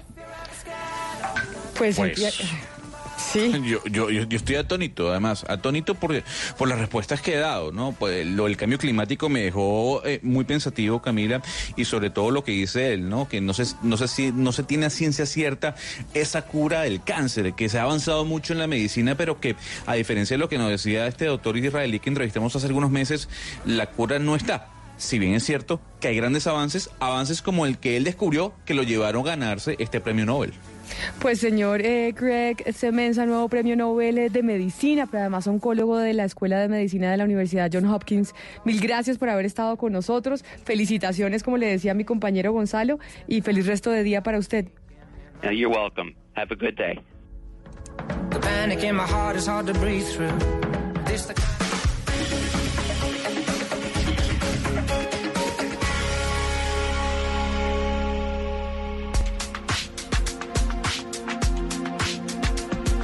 Curioso y a la vez tan difícil de entender, pero ahora veo por encima de la bruma. No me preguntes por qué, pero el tiempo ya no es tiempo y la duda ya no es duda. Quiero sentir y recuperar el tiempo que perdí. Olvidarme de las cosas que no importan. Voy a volver a saltar y a sonreír, a ser aquel niño que fui, ya nada estorba. Soy valiente y tengo fe, por corazón llevo un lazo que nos une recordando cada beso, cada abrazo. Soy valiente al perdonar a todo aquel que me ha herido y a entender lo que aprendí, reinterpretando el camino. Soy yo mismo. Soy yo misma.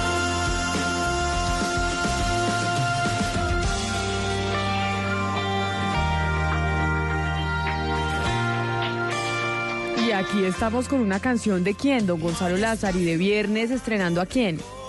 ¿No reconoce esa voz, Camila? No, ¿sabe ¿No que se le no? hace familiar? Pero me ¿De parece, no me parece familiar, pero siento que puede ser un cantante como español. ¿Es español? Eh, ¿Le suena el nombre Melendi? Ay, claro que me suena, pero Melendi no suena así como este. Sí, ah, ¿no, no le parece a mí, sí? O sea, tal vez su, su música anteriormente era mucho más gitana, ¿no? Mucho más Exacto, por eso española le se. ¿Pero le gusta o no le gusta? A mí- es que a mí Melendi me gusta mucho. A los españoles no les gusta tanto, pero a mí Melendi me encanta. Eso suena muy bien, suena muy bien con esta canción, además para las personas que mm, les gusta la sonoridad por encima de la bruma, luego de algunos años separados de la música o de los escenarios, regresa al español Melendi. Camila, hace unos días yo le preguntaba cuál era el mejor bar de todo el planeta y si lo conocía, que era el Café Dante Nueva York, si había ido. Yo le quiero preguntar lo siguiente, ¿usted ha ido al Chato, un restaurante llamado El Chato? No he ido y le voy a explicar por qué. Porque el chato es eh, principalmente comida, eh, pues carnes. Y yo, usted sabe que no, pues que no como carne. Entonces, ¿Y por queda en. Bogotá o qué? Porque que el eso es una expresión muy cachaca. Sí, sí, sí, queda en Bogotá, queda en Bogotá. Pero Queda yo no he ido, la verdad, nunca he ido. Y comer lo, chata. sé, y lo conozco, o sea, sé dónde queda, conozco gente que ha ido, pero digo, oiga, yo allá, pues no puedo comer nada, entonces por eso no voy. A ver, Yo sí he ido y es uno de los mejores restaurantes de Bogotá, yo creo. Muy bien, Valeria, muy bien, Es gracias delicioso. por tu aporte. Muy bien. Doctor Pombo, ¿usted ha ido a Leo? ¿Al restaurante Leo? Si a Leo Cocina y Cava, claro, Ah, sí, en ya, el centro, Leo al lado, pues digo, al sí, lado de, sí, sí. de, la, de la Plaza de Toros Sí, La claro, Macarena. Sí, sí, sí, he ido, sí, he ido. Delicioso, delicioso. Don Eduardo, ¿a usted lo han dejado pasar a Harry Sazón? Eh, mm, sí, sabe que sí, pero Con hace el apellido y no todo. hace rato no voy. ¿Por qué se los pregunto? Esos tres restaurantes colombianos, todos en Bogotá, están dentro de la lista de los 50 mejores restaurantes de América Latina. Eh, el Chato está en el puesto número 7, Leo está en el puesto número 8, ya Harry Sazón está en el puesto 22. Y el primer puesto obviamente se lo lleva un peruano. No es central, como ocurrió el año pasado, sino uno llamado Maido. ¿Alguien lo conoce? ¿Ha ido? ¿Maido en Lima? Maido, pero Maido es de sushi. Sí, sí, Sí, sí, sí, es, un, es restaurante claro. japonés, sí, señor. Pero hace En- mucho tiempo lleva Maido siendo el, eh, el mejor restaurante en Perú. Ahí tienen la disputa entre él y Central, que es otro gran restaurante, considerado por muchos el mejor restaurante de Perú, de Lima y de gran parte del planeta Tierra. Maído ocupa este año, Central lo ocupó el año pasado, hoy Central está en el segundo lugar entre los mejores restaurantes de América Latina, pero lo cierto del caso de Camila es que tres restaurantes de Colombia, o mejor dicho de Bogotá. Oiga, sí. Sí, sí, sí, sí, sí. Mire, Maido, eh, pero hace rato, yo le voy a decir por qué hace rato, hace más de tres, cuatro años, se habla de que Maido es el mejor restaurante de Perú. Y es un, y es un restaurante pues japonés de sushi, que tiene Sí. dos pisos, es, es muy bonito, la verdad. Ahora, posibilidad de que uno pueda estar en una cena, una persona como Gonzalo Lázaro y Camila, que usted me conoce, en el chato, o, o mejor dicho, en el chato no, porque no ha ido, a Leo. ¿Es muy costoso o...? Leo tiene unos menús. Eh, que- no, ya. ¿Cómo se Dígalo, dice? pues, dígalo. No, no, no, venga, le digo. pues. Pero no, no, Leo tiene un, me- un menú listo, o sea, que usted compra el menú con entrada, salida, postre, los mucho. Osaka? Sí, como todo, y, y tienen como el precio como 250 mil pesos más o menos el menú completo. tanto, Sí, sí, sí, Sí, Usted puede comprar el, eh, ¿cómo se dice eso? Cuando el menú ya está listo. El menú del día. Pues no, Sí, el sí, plato del día, el pero, corrientazo. pero no el El menú del día, vale 250 mil. sino, sino un, un, a ver, ¿Menú especial o qué? Que tiene No, diferentes ¿qué platos que le manda el chef. Exacto, que le como un prefix menu, como... eh, Eh, Un menú preferencial, un menú... no, no, un, No, un menú sí, sí, Sí, el plato del día, Camila, no se enrede. El plato del día. Que son varias entradas y ¿Puede dos cambiar el platos principio por fuertes más y arroz, por favor? 200, pues yo el otro día le voy a decir una cosa, estaba comiéndome una pizza en la- una tienda que queda por mi barrio y había unos señores de Bucaramanga. Por eso le digo que sé exactamente cuánto cuesta el menú en eh, Leo Cocina y Cava.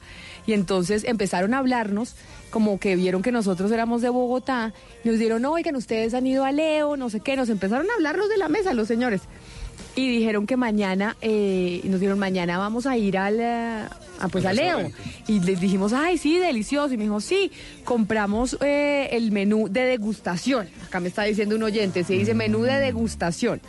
Y nos costó 250 mil pesos. Ah, Por no, eso sé, porque baratísimo. además me los encontré la semana pasada a los señores en la pizzería. Y ahí Pero, me dijeron que el menú de 250 mil degustación... por persona de degustación o Es- es, es para súper los- caro. Por No, persona, es carísimo, por sí es persona. carísimo. Carísimo, Entonces es Y carísimo. eso sin, sin vino o con vino, porque va a No, subir no, el vino no, a eso. con no Valeria, con vino, carísimo. no con 80 vino ese más o menos eso es caro en cualquier parte. Sí, sí, es caro, es caro. Bueno, yo les estoy contando lo que a mí me dijeron los señores, que me encontré en la pizzería, que me dijeron que al día siguiente iban a ir a donde... el- Pero a- respondiéndole a. Gonzalo Larceri, es caro. Es caro. Es caro. Sí, sí. Harry Sazón es Pero caro es que a mí también. los restaurantes en Bogotá me parecen carísimos. A mí salir a comer en Bogotá me parece carísimo. No, es que es más Bogotá caro Bogotá que, que, el- que Ciudad de México, por ejemplo. Yo ya he hecho la comparación. ¿Ah, sí? Con vino, con comida, pues de los mejores restaurantes sí es más caro Bogotá. Y además está, o por lo menos es la percepción, Camila, más insegura, Bogotá. Pero además es que es carísimo, y pero todos los restaurantes viven repletos, ¿no? Todo el mundo se queja que la economía, que la recesión, y uno vaya a un restaurante en Bogotá, trate de hacer una reserva, y todo llenísimo. Ah, sí, y, a la, y el día a la hora que sea, uno va a mitad de semana a las 3 de la tarde y está lleno. Eso es verdad. Pero imagínese, eh, Valeria, y les cuento a usted también a Camila, que el DANE acaba de revelar cifras relacionadas con la victimización de la población en Colombia. Vamos a tener un informe detallado en Meridiano Blue, pero en este espacio quiero que analicemos lo que Ah, pasa o sea, usted deja para Meridiano el informe detallado y a nosotros las No, obras. No, no, no, porque es que como estamos en el espacio local, Camila, para Bogotá, entonces pues Ah. quiero contarle y hablarle de lo que ocurre en Bogotá. Imagínese, le voy a adelantar un dato, ya Marcela Peña nos va a entregar todos los detalles, pero la percepción de inseguridad en Bogotá, de acuerdo con el DANE, está en el 84%.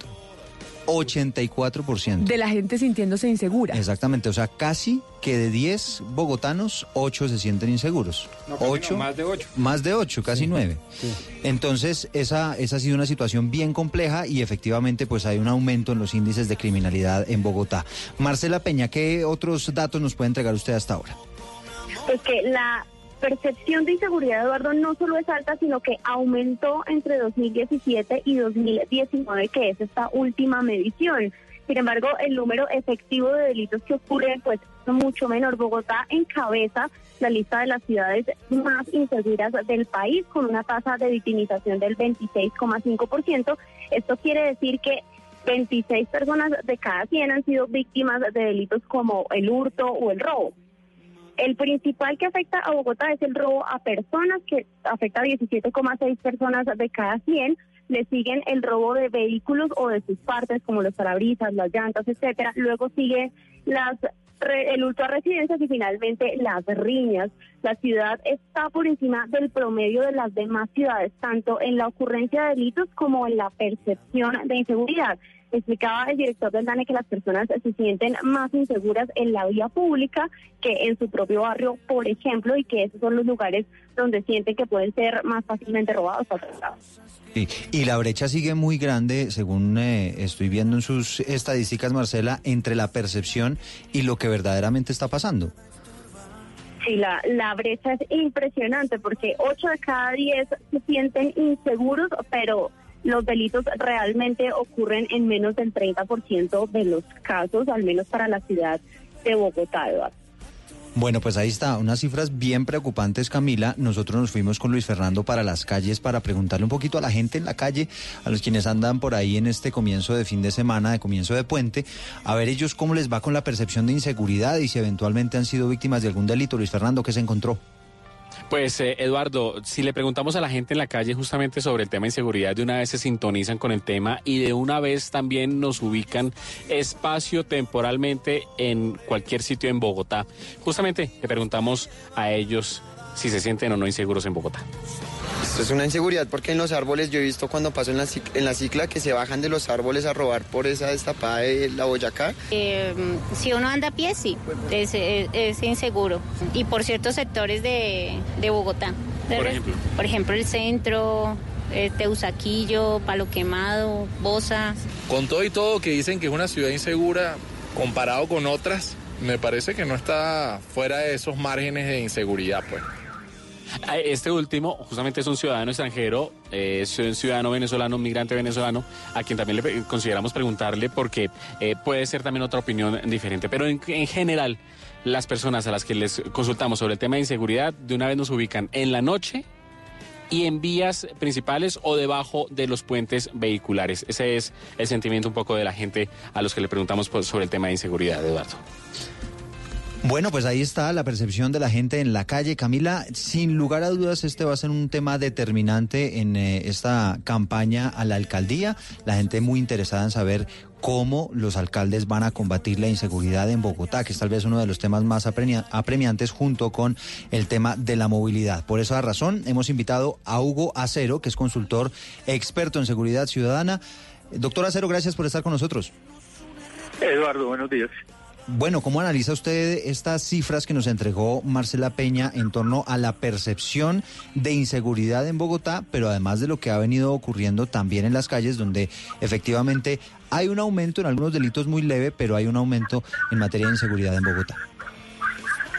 Bueno, la verdad es que es una cifra que preocupa, dado que 8 de cada 10 ciudadanos realmente se están sintiendo inseguros en la ciudad.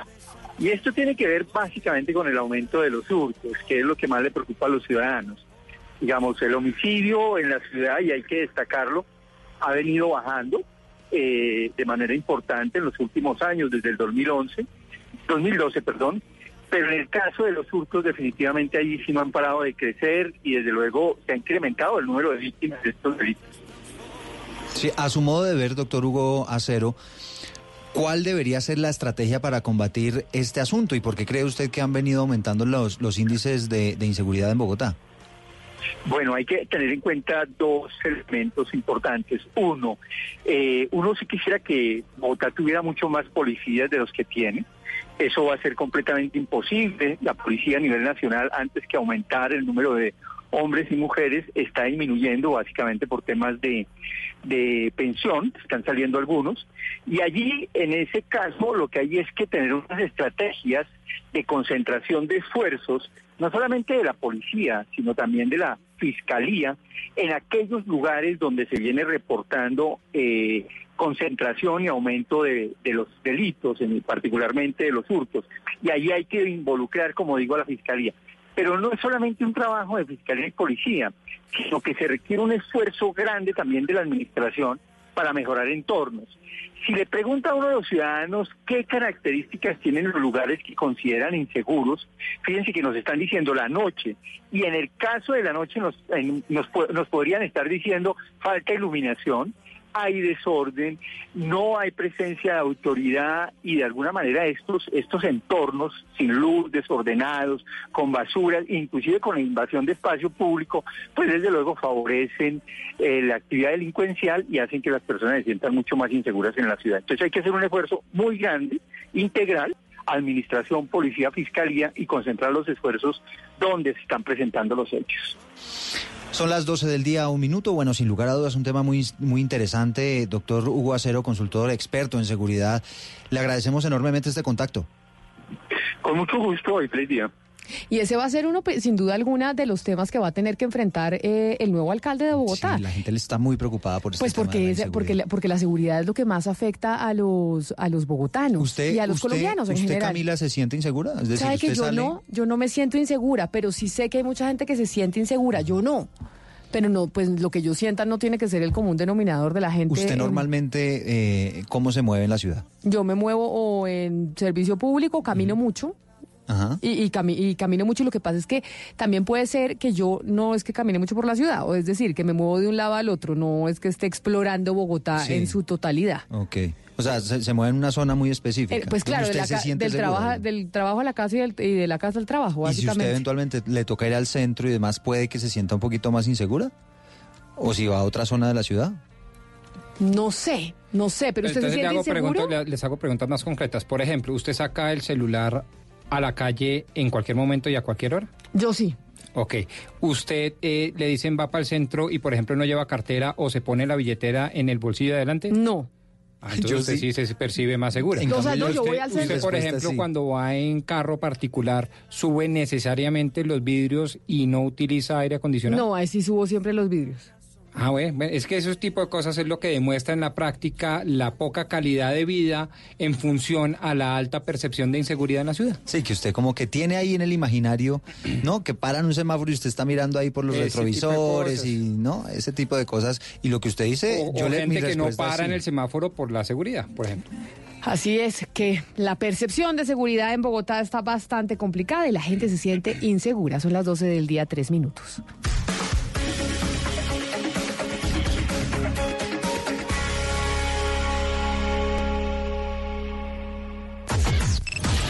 Unimos coordenadas. Unimos coordenadas. A partir de este momento, nuestra señal se extiende por todo el país. Colombia está al aire. Ellas son madres, hijas, esposas, hermanas. Son mujeres que trabajan como agentes infiltradas. Lo más difícil de su misión es llevar una doble vida. Sus historias son reales, sus dramas también. La ley secreta. Lunes a viernes 10 de la noche. Tú nos ves, Caracol TV. Los viernes, súbete al andén.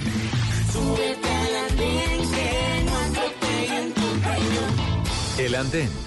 Viernes a las 10 de la noche en Blue Radio y bluradio.com. La nueva alternativa. Somos talentosos y apasionados. Que los corruptos no nos opaquen. Hay que salir a votar. Por nuestro país, por nosotros. En estas elecciones los protagonistas son los colombianos. La mejor elección la hace usted. Colombia decide 2019. Noticias Caracol. Primero en noticias. Diversas ópticas. Hechos que marcan el acontecer. Mañanas Blue. Mañanas Blue. Colombia está al aire.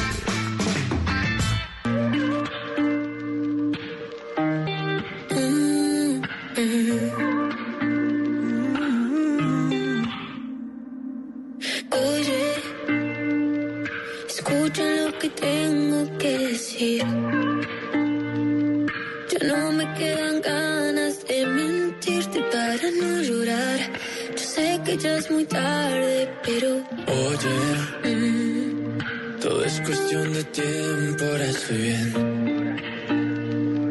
Ya no me quedan ganas de dejar mis besos en tu piel. quererte fue mi error y ahora lo sé.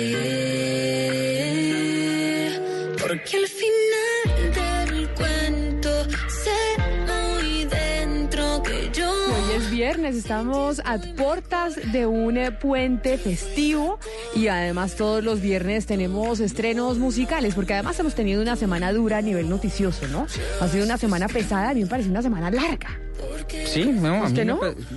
Me Pues como yo venía larga. como del extranjero, entonces Ah, claro, yo venía venía de descansadito. trabajo de- de campo, o sea, trabajo me de campo, entonces no, no, pero no, pero sí, sí, sin duda fue dura, sobre todo por el tema del incendio del vecindario. A mí me parece que eso no nos está dejando tranquilo más de uno, es verdad. Y precisamente cuando usted está hablando del incendio del vecindario, el incendio del vecindario ahorita nos preocupa lo que está pasando en Ecuador. Esta mañana más temprano eh, estaban hablando nuestros compañeros de la mesa de trabajo, Néstor Morales y, y sus, y, y su mesa, sobre los nombres compuestos. ¿Usted tiene nombre compuesto, Pombo? No. ¿Usted se llama solo Rodrigo? Sí, pues usted me puede decir don Rodrigo, si quiere, pero yo me llamo Rodrigo. Solo Ana Cristina, pues se llama Ana Cristina. Hugo Mario, Hugo Mario. Oscar, ¿usted tiene un segundo nombre? Nada, Oscar a secas, Oscar. Va- eh, Gonzalo, ¿usted se llama solo Gonzalo? Solo Gonzalo. Solo Valeria, ¿usted se llama solo Valeria? Yo me llamo Natalia Valeria. ¿Y por qué escogió Nat- Valeria y no Natalia? ¿Le gustó más Valeria que Mis Natalia? papás, mi papá quería Natalia, mi mamá quería Valeria y pues mi mamá se impuso. Y entonces, pues hizo que me llamaran Valeria, pero mi nombre es Natalia Valeria. Yo me llamo Camila Inés. Eso Porque eso es así, yo me, llamo, yo me llamo Camila Inés, ya- y además saben por qué, ¿no? Yo les he contado muchas veces. No, nos ha contado me- que no le gusta, pero no sabemos la causa. Ah, ¿Quién dijo que no me gusta? A mí sí me gusta. ¿Ah, sí? Sí, a mí me gusta, me parece que tiene mucho carácter, ¿cómo le parece? Ah, bueno. Eso bueno. me decía mi mamá. Mi mamá me decía, pero si Camila Inés es un nombre que tiene mucho carácter, mi amor. Y me llamo Camila Inés porque mis dos abuelas se llamaban Inés. La abuela de mi papá y la abuela de mi mamá. O sea, la mamá de mi papá y la mamá de mi mamá. Entonces dijeron, pues en homenaje vamos a ponerle a la niña, a la última de todas, Camila Inés. Bueno, menos mal se llamaban Inés las señoras. Porque sí. Pues, porque si era en homenaje a las abuelas, que que tuvieran otro nombre? Es que yo soy muy enemigo de que uno herede los nombres de los antepasados, eh, porque yo creo que cada nombre va primero con de alguna manera la personalidad de la persona y, valga la redundancia, y segundo con el tiempo, ¿no? Porque entonces Clementina, pues en su momento era muy famoso, pero pues ahorita que de pronto no se usa tanto. Clementina, pero lindo ese nombre, muy de novela. Sí, de novela. divino ese nombre. Divino Clementina. Clementina divino. Divino, pero mire, es que usted estaba hablando del, del vecindario y decíamos de cómo está incendiado y sobre todo incendiado Ecuador.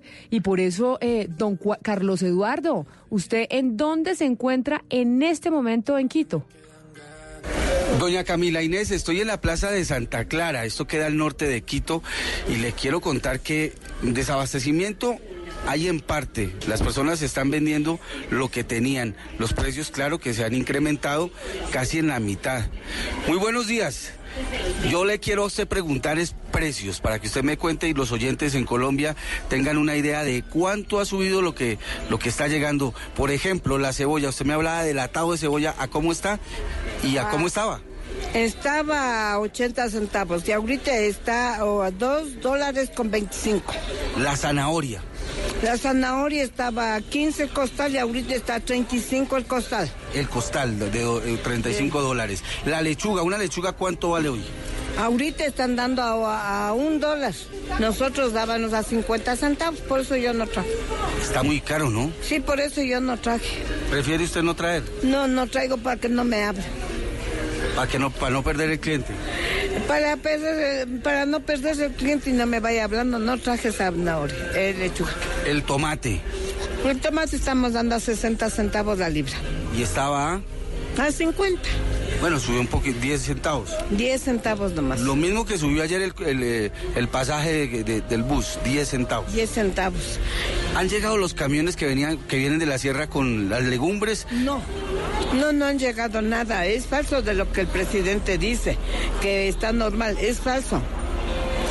Todas las carreteras están cerradas, no pueden sacar los productos de legumbre mismo, está escaso, escaso bastante. ¿Usted cree que esto va a seguir subiendo? Puede hacer que suba si es que no se no se si no, se arregla. No se arregla, pueda que suba, porque ya no están abasteciendo ni en el mercado mayorista ni en el mercado San Roque. Nosotros no tenemos para poder abastecer a las. Pero los alimentos no llegan es porque no han podido pasar por los bloqueos. No han podido pasar por el bloqueo. De ahí de a ver si hay. Hay comida, pero no hay cómo traerla. Eso sí hay bastante, pero no pueden sacar por lo que dicen que los indígenas están asaltando a los carros. Claro, y se imagina Camila Inés cuando llegue la comida al precio que llegará, porque ellos ya están pagando los nuevos precios del combustible, ¿no?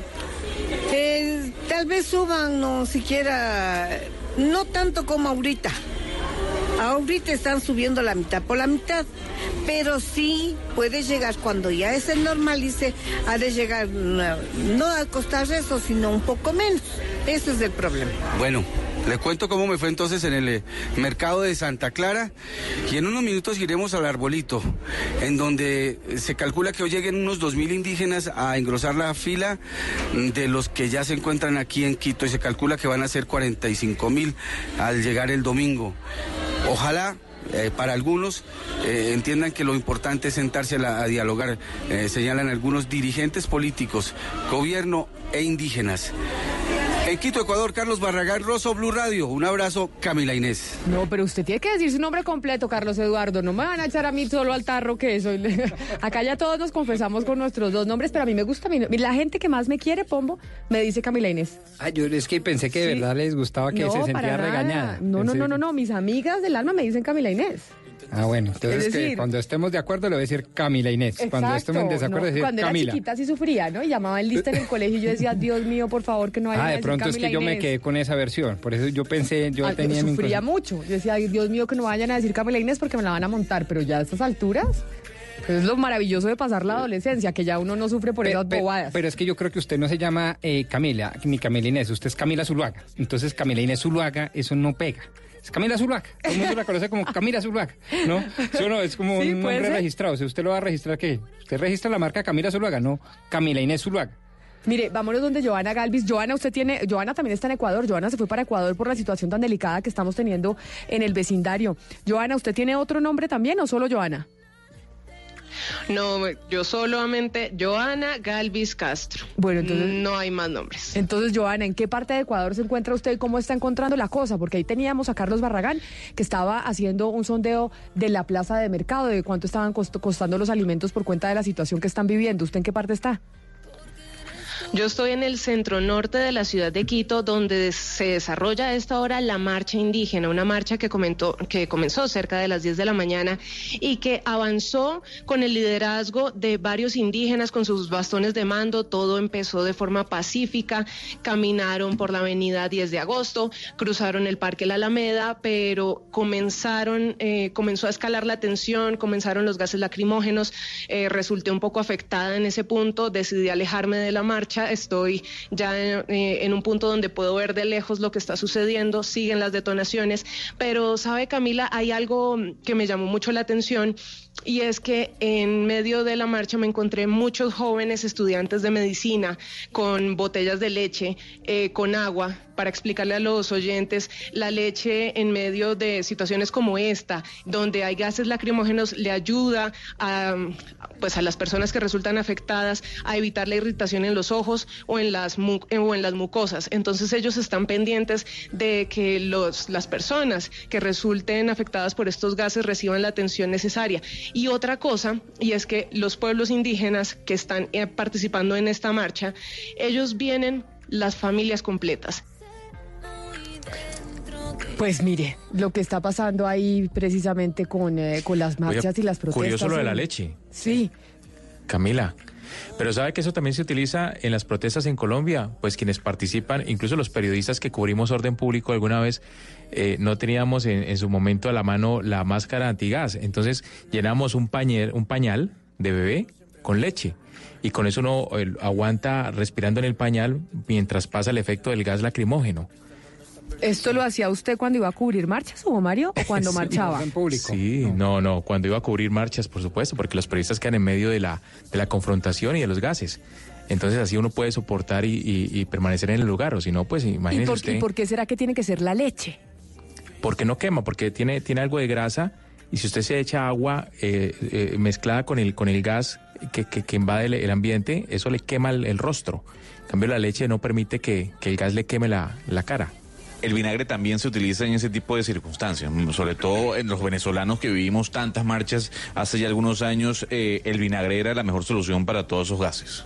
Óigame, pero es que estamos viendo manifestaciones eh, por todos lados. Estamos viendo esto en Ecuador, vimos ayer manifestaciones en Bogotá y en, y en Barranquilla de los estudiantes, pero hay otro tipo de manifestaciones que estamos viendo en los estadios de Colombia y es lo que están reclamando los futbolistas. Hugo Mario, ¿usted ha visto? ¿Usted ha visto que los futbolistas están eh, reclamando pues una serie de beneficios laborales adicionales, sobre todo con el calendario del, eh, del torneo del fútbol eh, colombiano y han tratado de hablar con la DIMAYOR, pero, pero no ha sido posible y hemos visto cómo incluso empiezan tarde los partidos, empiezan lentos los partidos como protesta los jugadores de fútbol. Sí, una especie de operación tortuga. Incluso se estaba presentando una protesta entre, entre los futbolistas porque eh, los medios de comunicación, bueno, el canal de televisión que tiene los derechos exclusivos de transmisión de los partidos de Di Mayor no estaba dándole difusión ni, ni presentando el momento en que se presentaban estas, estas manifestaciones o protestas. Están inconformes ellos por el tema de horarios, el tema de prestaciones, el tema de ingresos. Eh, es una protesta, eh, digamos, relativamente pues nueva en el fútbol colombiano. Hace, hace muchos años no se presentaba una manifestación de este tipo por parte de los futbolistas del fútbol de la Liga Colombiana de Fútbol. Es que mire, le voy a poner los, eh, las declaraciones que han dado diferentes miembros del mundo del fútbol sobre lo que se están quejando, porque acá estamos hablando de un tema laboral. Y por esa razón, como estamos hablando de un tema laboral, es que quisimos invitar a la ministra de Trabajo, Alicia Arango. Ministra eh, de Trabajo, Alicia Arango, bienvenida a Mañanas Blue, mil gracias por estar con nosotros. Muchas gracias, Camila. Muy amable por esta llamada. El tema de verdad que está hoy sobre la agenda del país y nos parece muy importante. Ministra, y por eso la voy a invitar a que escuche lo que han dicho durante toda la semana aquí en Blue Radio algunos eh, miembros del mundo, del mundo del fútbol sobre sus reclamaciones, lo que están reclamando en términos laborales. Iván Vélez habló precisamente sobre este tema. ¿Y quién es Iván Vélez? Es exfutbolista y además es miembro de la junta directiva de Azocol Fútbol. Lo que primero se cita es a, un diálogo, como todo. Lo normal que vos tenés eh, en una relación es el diálogo. En este en este caso estamos hablando de la I mayor, porque es la I mayor o la federación, porque la I mayor es la que rige los clubes y, al final es lo, que está partiendo la, la, norma y la regla, al igual que la federación. Nosotros nunca hemos de entrada querido ir a decir, no, es que vamos a huelga, no. Escúchenos, tratemos de, colocarnos de acuerdo, tema de las riquezas sean, sean bien distribuidas, de que nosotros tengamos garantías, de que el jugador de fútbol poco a poco también vaya entendiendo de que así como nosotros exigimos, porque nosotros no solamente exigimos, que también tiene que dar un poco más, porque el futbolista también, el futbolista no se puede quedar solamente en el futbolista, sino que también tiene que aportarle a la sociedad desde donde él esté. Entonces eso, eso va a hacer de que tengamos una mejor Colombia y un mejor fútbol colombiano. Acá los futbolistas están ahora reclamando laboralmente y de hecho una de las grandes glorias del fútbol colombiano que es el pibe Valderrama también habló de este mismo tema. Ministra, escuche lo que dijo el pibe. Estamos pidiendo un diálogo, ya no estamos pidiendo más nada, un diálogo. Yo pregunto por qué no quieren dialogar. Por eso mismo estamos apoyando a los muchachos, porque en la época de nosotros ni la salud nos pagaba. Eh, si no hay diálogo hay que pararlo. Es que nosotros queremos diálogo. Ellos no saben ni qué queremos. Nosotros lo que queremos, les pedimos un diálogo y no quieren. ¿Por qué? ¿Cuál es el temor? Ay, si hay que pararse, se paran. Y yo sé que los muchachos de la selección van a apoyar esta causa, porque es que no estamos pidiendo más nada. Los muchachos están pidiendo diálogo. Mierda, si no nos dan un diálogo, cuando pegamos las cosas, entonces no nos dan más nada. O sea, básicamente acá los futbolistas, como dice el pibe, ministro, están diciendo, oiga, si hay que parar, hay que parar, porque no quieren hablar con nosotros. Pedimos un diálogo y ni siquiera están, eh, ni siquiera saben qué es lo que estamos pidiendo. Espéreme porque le voy a dar dos declaraciones más que hemos tenido esta semana sobre los futbolistas, ministra. Aquí habló el arquero de Atlético Nacional, José Fernando Cuadrado, habló aquí en Blue Radio y esto dijo sobre las reclamaciones que están haciendo los futbolistas. Bueno, no es, no es un conflicto, son a manera de peticiones a través de la Aquafupro estamos haciendo o se está llevando a cabo unas peticiones y están en negociación, solamente eso. Y por último, habló Carlos González Puche, que es el director ejecutivo de Acolfutpro, que es el que representa a los eh, jugadores de fútbol en Colombia y que están diciendo, oiga, tenemos unas peticiones laborales y no nos responden.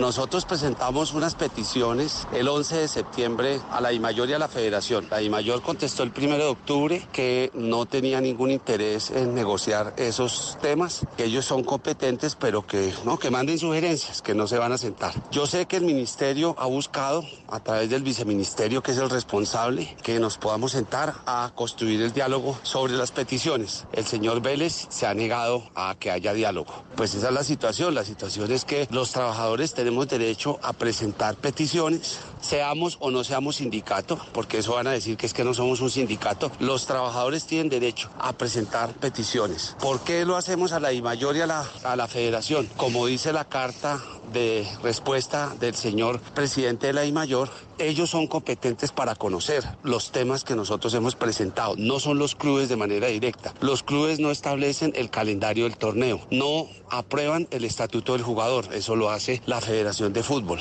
No aprueba el código disciplinario. Eso lo hace la Federación de Fútbol. No aprueba el contrato único que debe ser acogido por todos los clubes y todos los jugadores que lo debe promulgar la Federación de Fútbol. El torneo de fútbol femenino lo organiza la DIMAYOR. Entonces todos son temas que no son del resorte de los clubes. Por eso, como organización de los clubes, no es una organización que tenga empleados, porque la federación y la DIMAYOR no, no, no somos empleados, pero somos subordinados porque lo que ellos regulan, regula nuestra actividad profesional, regula nuestra vida como futbolistas profesionales. Y por eso las peticiones se han presentado a ellos.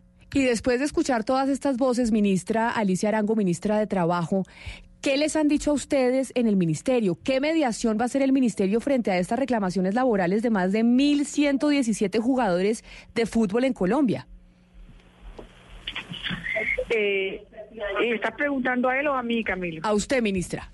Ah, bueno, listo. Mire, eh, aquí hay un tema principal que es el tema laboral. Todo lo que sea que se rija a través del código laboral, el Ministerio de Trabajo tiene la obligación de vigilar, o sea, de inspeccionar, vigilar y controlar los contratos laborales que se den en Colombia. Y esos son contratos laborales. Sobre ese tema que hemos hecho nosotros, efectivamente se nos dirigimos a la, a la Mayor y la Mayor dijo que era un tema de la Federación de Fútbol.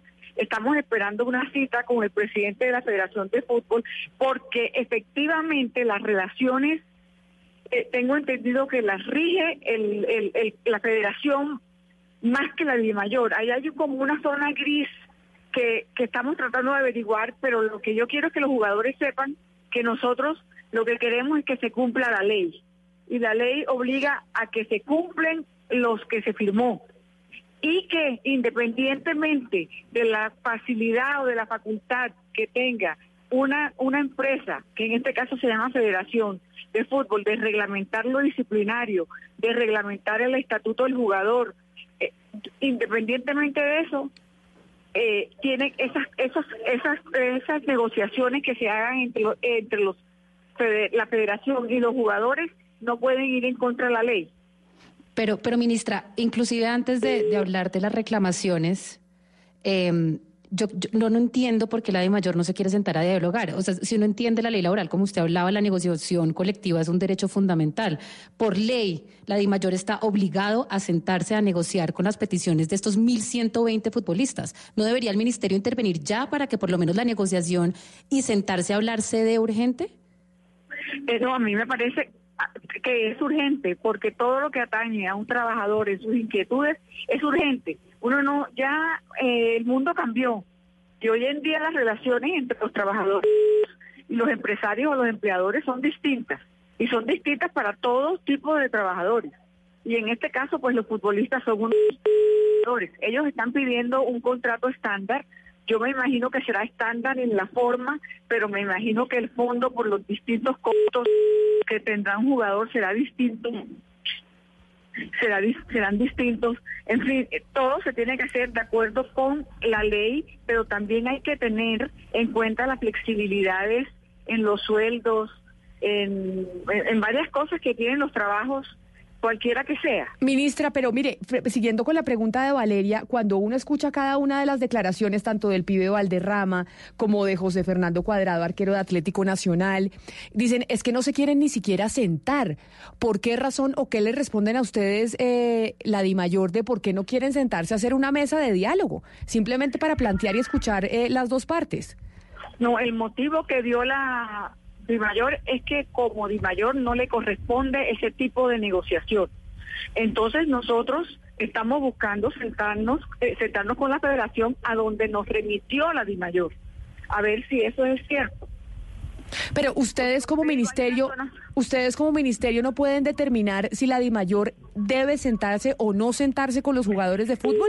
¿Eso no lo determina el Ministerio de Trabajo, ministra? no es que depende con quién firmen el contrato. ¿Me explico? Claro, es decir, el argumento de la DIMAYOR para no sentarse a dialogar y a escuchar a los jugadores de fútbol es porque los jugadores de fútbol no tienen un contrato firmado directamente con la DIMAYOR, sino que tienen un contrato firmado con los clubes de fútbol. Y entonces por eso la DIMAYOR, entiendo, eh, ministra, lo que dices, yo no tengo que sentarme a negociar nada, sino que tienen que sentarse a negociar cada uno con sus clubes. Sí, pero en ese caso la DIMAYOR actúa como, como cabeza de gremio. Claro, que es, que es como, por ejemplo, cuando ustedes negocian el salario mínimo. Finalmente, pues, Pombo, se, se negocia con los gremios, se, negocia con FENALCO, con la ANDI, que no están empleando a nadie específicamente, pero son representantes del gremio. Exactamente, a eso me refiero. Por eso nosotros eh, queremos, pero antes de entrar en esa discusión, queremos tratar de resolverle los problemas a los jugadores y a las jugadoras con la federación.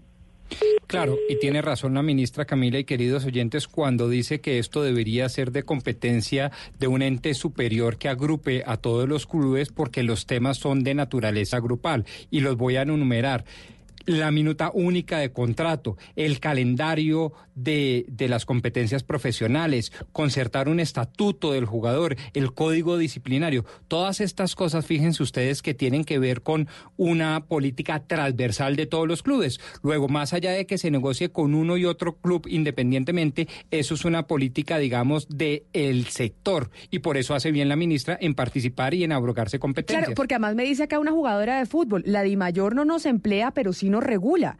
Y lo, y lo que dice, y lo, que me dice también alguien del gremio ministra es, si no se interviene, si no se interviene por parte del ministerio, pues los jugadores pueden entrar en cese de actividades. Y resulta que el deporte que más hinchas tiene en Colombia, que dígamelo a mí, que nosotros en este programa ya entendimos que el fútbol es más importante que cualquier cosa, que se puede estar cayendo lo que sea, pero si hay partido de fútbol, eso es lo que, lo que reina pueden parar los jugadores y no y, no y no tener y no tener torneo. No, estamos de acuerdo. Es que la intervención, ustedes pueden dudar que la intervención del ministerio eh, va a ser certera y vamos a meternos en el tema hasta el final. Eso sí, no lo duden. No, no lo duden y, ya nosotros cuando las niñas de fútbol, donde yo me senté personalmente con, con la DIMAYOR, con el doctor Enrique Vélez para sacar adelante los temas de los contratos de las niñas, cuando fue ese momento. Y también estamos dispuestos a sentarnos. Hay temas, sin embargo, que ellos piden allí sobre los cuales nosotros no tenemos injerencia, como por ejemplo las boletas para la familia, los derechos de televisión, que puedan ir a los partidos de selección, eh, de selección colombiana, esos son ya como en una convención colectiva aparte, pero que no tienen que ver estrictamente con el contrato laboral. Y con la, discriminación, la discriminación, por ejemplo, sí tiene que ver lo que, el tema del código disciplinario tiene que ver.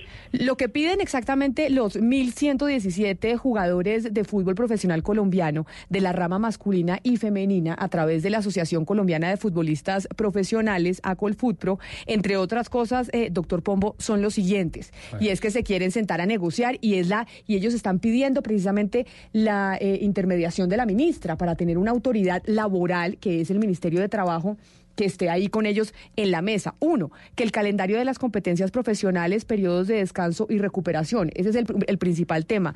Dos, eh, concertar el estatuto del jugador del fútbol profesional colombiano. Tres, concertar el código disciplinario, concertar la minuta única de contrato de trabajo obligatorio del fútbol profesional colombiano, el torneo profesional de fútbol femenino, las pólizas complementarias de salud, los horarios, intervalos y tiempos de descanso entre los partidos.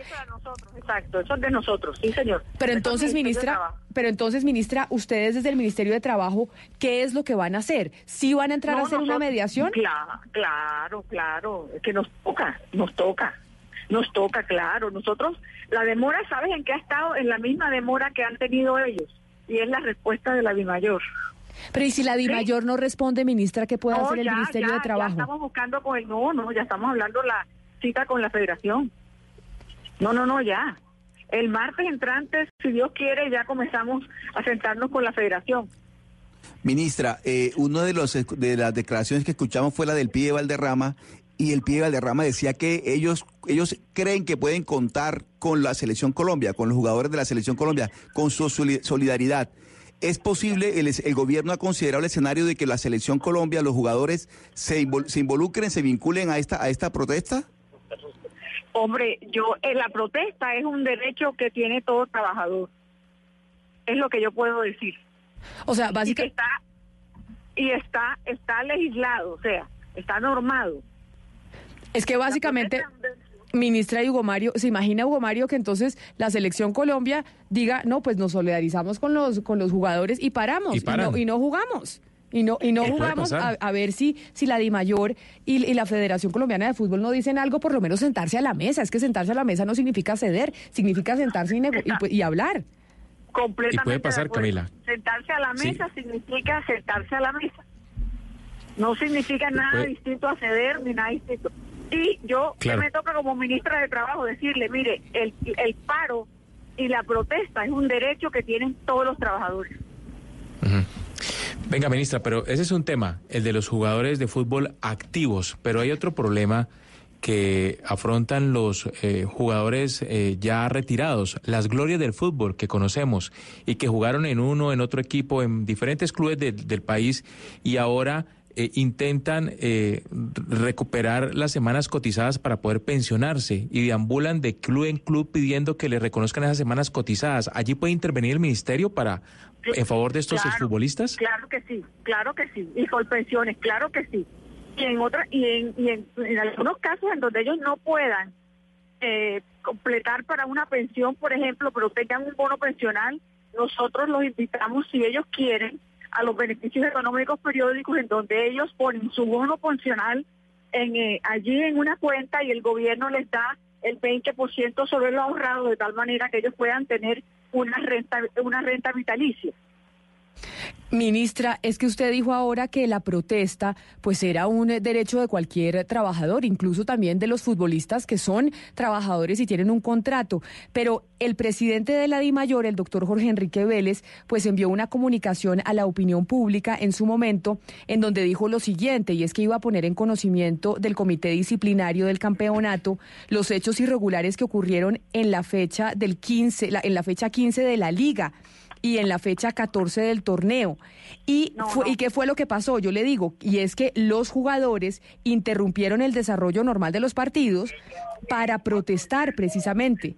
Y ellos, y lo que dijo en su momento el doctor Vélez a la opinión pública, es que iba a poner esos hechos en conocimiento del comité disciplinario y que se encontraran cuáles eran los responsables directos y que algunos jugadores, en, de- en contra de algunos jugadores podría recaer las consecuencias jurídicas y económicas correspondientes. Es decir, que tampoco se les iba a permitir parar y, y protestar en el partido porque eso podía tener unas consecuencias eh, jurídicas, disciplinarias y económicas.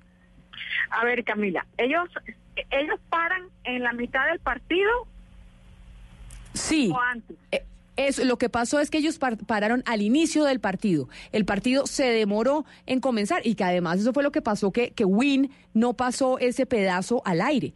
Entonces, como, como, como usted está diciendo, oiga, todos los, los, eh, los trabajadores tienen derecho a protestar y el doctor Vélez de la DIMAYOR la, mandó este comunicado a la opinión pública diciendo es que aquí va, va a haber investigación disciplinaria a aquellos jugadores que decidieron demorarse en empezar y les va a caer una sanción disciplinaria y puede ser jurídica y puede ser económica. Le, le, le recomiendo a los jugadores que avisen cuando van a hacer la protesta. ¿Oíste? Eh, eh, si ellos avisan, nosotros en el, en el juego de tal, en el partido tal, vamos a hacer 10 minutos de protesta, es importante que la empresa sepa. Así como cuando uno, como cuando uno va a hacer una marcha aquí en las calles, tiene que pedir permiso. Permiso que hay que darlo. Ministra, ¿y qué pasa con los equipos de fútbol? Que eso es a lo que se ven también enfrentados los jugadores. Y es que eh, los que van a protestar, pues dicen, ah, sí, si usted va a protestar, entonces yo no lo convoco, que usted no juegue fútbol y juega otro. Y entonces el que va a protestar le dice, ah, sí, pues no puede protestar porque yo no lo voy a llamar para que juegue, si no juega uno que está en la banca que tal vez no se suma a la protesta. Que de pronto dentro del fútbol es un tema un poco más complejo. No, es más complejo. Efectivamente, tienen la razón. Eso es eh, mucho más complejo. Pero lo que yo sí te sé, lo que lo único que te puedo decir a ustedes, a los jugadores de fútbol, a la Federación y a la de Mayor, es que la protesta es un derecho y que no pueden ir en contra de los trabajadores por hacer una protesta ni por hacer un paro. Pues, pues mire, ministra, nosotros vamos a estar pendientes y además porque la ministra ya dijo la otra semana vamos a ver si hay mesas entre, entre los jugadores de fútbol, la Di Mayor, los equipos, etcétera, etcétera, porque es que Con mucho gusto, nosotros estamos de intermediarios, ya nos hemos sentado, ya estamos eh, cita para la semana por la federación. Yo tengo entendido que el presidente de la federación también me está buscando, o sea que para ver cómo les arreglamos el problema de la manera más justa. Ese, ese es un tema laboral importante. Además, acuérdese, ministra, que aquí hemos aprendido que el fútbol eh, para los colombianos es más importante, parece que cualquier otra cosa, ¿no, Pombo? Estamos de acuerdo, ¿no? Y es que es un tema laboral y tienen derechos como cualquier como cualquier otro trabajador. Ser deportista no les quita la, los derechos. Mi- mi- ministra, pero también está eh, eh, ese mundo, eh, ese mundo aparte que es la FIFA. La FIFA tiene un reglamento propio, la FIFA tiene una, una, una organización autónoma que muchas veces impide que cada, cada federación tome decisiones. En, este caso, ¿cómo, cómo, ¿cómo ve el gobierno, cómo analiza el gobierno el papel de la FIFA en, la, en el conflicto que se está presentando en el fútbol colombiano? Mire, independientemente de lo de las reglamentaciones de la FIFA, que todos son, son válidos, nadie puede reglamentar por encima de la Constitución de Colombia. Sí, o sea, si ellos están violando los derechos de los trabajadores, pues qué pena con la FIFA. Claro, eh, ministra, el, el, problema, y obviamente aquí trato de hablar un poquito eh, ahogando algo que no domino por un lado y por el otro, pues no conozco las incidencias económicas, pero lo que suelen decir los clubes, por ejemplo, es que este es un negocio o un trabajo, porque en efecto así lo reconocen, pero es un trabajo sui generis particular, porque las horas laborales pues no pueden, eh, digamos, asimilarse al horario tradicional de cualquier empleador colombiano de las famosas ocho horas, porque Eso hay unas queda, pero- jornadas... Exacto, pero eso, eso es por ley, eso no importa, siempre y cuando queden el contrato de trabajo, eso no tiene ningún problema. Exacto, entonces en ese orden de ideas yo preguntaría, los eh, jugadores y exjugadores que legítimamente están reclamando estos derechos laborales, ¿están llegando a la mesa, aunque todavía no hay mesa, o estarían llegando a la mesa con propuestas concretas como por ejemplo una munita única de contrato, un calendario preestablecido que les dé un descanso in- eh, a nivel internacional, eh, el estatuto del jugador ya más o menos masticadito y eso, o estamos de ceros? No, yo me imagino que hay que llegar con el pliego de peticiones. Ah, pero es que el pliego de peticiones es entre el empleador y el empleado, es decir, entre no, el pero jugador y su club. podemos intermediar, pero nosotros podemos intermediar. Ah, ok, eso Pero, me y la parece no- una buena noticia. Y la noticia, Sí, y la noticia que ha dado la ministra, que es muy importante, es que ya el Ministerio de Trabajo se va a meter en esto. Se va a meter en condición no. de intermediador y además con propuestas. sí. Eso, esos son dos buenas noticias. Exactamente. Son- Y dividiendo el tema laboral de las otras cosas que ya sí no nos corresponde. Claro, pero claro. el tema laboral es esencial.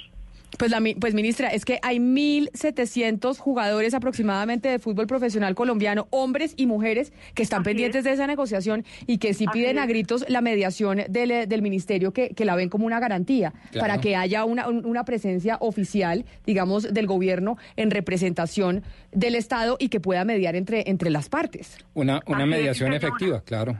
Una mediación efectiva, imparcial, ajustada a la ley.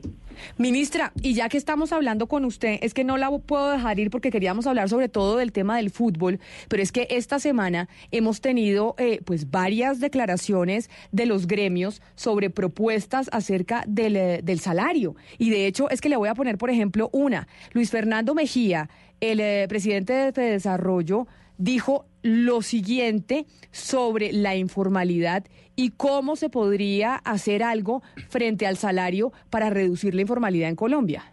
Básicamente no está relacionado tanto con los temas del empleo, la tasa de desempleo, sino con las tasas de informalidad. Hoy en Colombia la tasa de informalidad es cercana al 50%. Cuando usted lo mira, María Camila, a través del sector rural, la tasa de informalidad está por encima del 80%.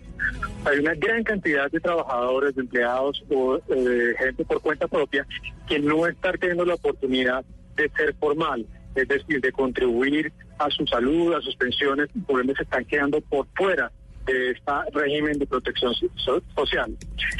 Entonces, a raíz de esto se hizo un análisis ya no reciente, sino de hace unos varios años, de que la informalidad es un fenómeno que no es nacional. La informalidad, por ejemplo, es más alta en departamentos como Norte de Santander, como La Guajira, como Chocó, en donde hay muy bajas, eh, muy baja productividad laboral. Y eso implica la necesidad de repensar si un salario mínimo, que claro, puede no ser muy alto para ciudades como Bogotá, Medellín o Cali, pues resulta extremadamente oneroso para otros departamentos, para otras ciudades con bajo nivel de desarrollo. Y eso hablaba Fede Desarrollo en su propuesta, ministra, del salario diferenciado, el salario mínimo diferenciado por región. Y es que de pronto el salario mínimo en Bogotá debería ser de una, de una suma y el salario mínimo en Barranquilla o en Cartagena o en Boyacá debería ser de otra. ¿El ministerio está de acuerdo con esa propuesta de Fede Desarrollo? A ver, nosotros lo que estamos seguros del ministerio es que aquí se necesita una reforma laboral por varios motivos. Primero, uno, por la informalidad. Segundo, Camila, porque aquí el 44% de los trabajadores ganan menos del salario mínimo. Eso es un escándalo. Pero no solamente eso, Camila, sino que ellos no tienen derecho a nada, porque aquí en este país solamente tiene derecho quien gana más del salario mínimo, dejando a la mitad de los trabajadores por fuera. Entonces, ¿qué hemos dicho nosotros? No, señor, el salario mínimo sigue y nosotros no estamos de acuerdo con que se rebaje el salario mínimo.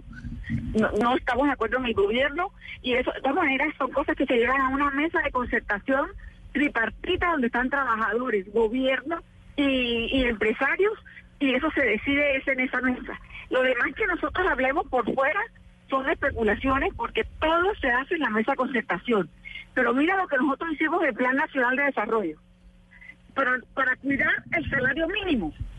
Y es que las personas que trabajen de tiempo parcial, porque en, en lo rural la gente trabaja de tiempo parcial. Por ejemplo, un ordeñador trabaja tres horas, no trabaja más porque la vaca no da más leche y no hacen otra cosa. Es un tema cultural del campo. Pero él, debe tener derecho a tener un seguro inclusivo de salud y a una renta vitalicia cuando se cuando esté viejito. Entonces, para eso, para eso sacamos el de protección social, los BEPS. Pero nosotros no estamos de acuerdo con que se rebaje el salario mínimo, ni tampoco estamos de acuerdo con que todas las reformas que se hagan en Colombia sea a costa del más pobre. Pero ministra, es que, pero eso entonces me lleva a preguntarle, ustedes dicen, no estamos de acuerdo con que se rebaje el salario mínimo eh, en ningún en ningún caso, pero es que, por ejemplo, el ANIF dijo que y propuso, y aquí vamos a escuchar esa propuesta, sobre pagarle el 75% del salario mínimo a los jóvenes por un año apenas los empleen. que para los jóvenes y solo por un año se les pueda pagar el 75% de un salario mínimo con la idea de que en ese primer año están en etapa de formación. El empresario gana porque tiene mejor eh, mano de obra capacitada y los jóvenes que enfrentan una tasa de desempleo que es el doble de la tasa nacional, hoy bordeando 21-22%, pues van a tener una oportunidad de mostrar la valía que tienen. ¿Qué, ¿Cuál es la opinión del gobierno, ministra, frente a esa propuesta de ANIF del 75% del salario mínimo para los jóvenes por el primer año de contrato?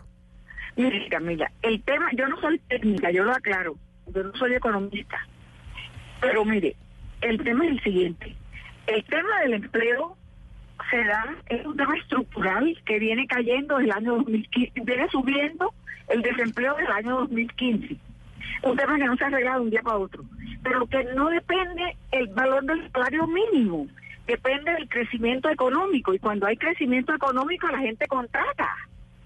O sea, no puede ser posible que entonces, porque la gente gana menos el salario mínimo, es que vamos a tener crecimiento económico y productividad. ¿Sí me explico? O sea, además cuando uno tiene un buen salario mínimo, hay mayor dinero circulando en el mercado y por lo tanto hay una mayor demanda y cuando hay una mayor demanda hay mayor consumo y por lo tanto uno tiene que producir más.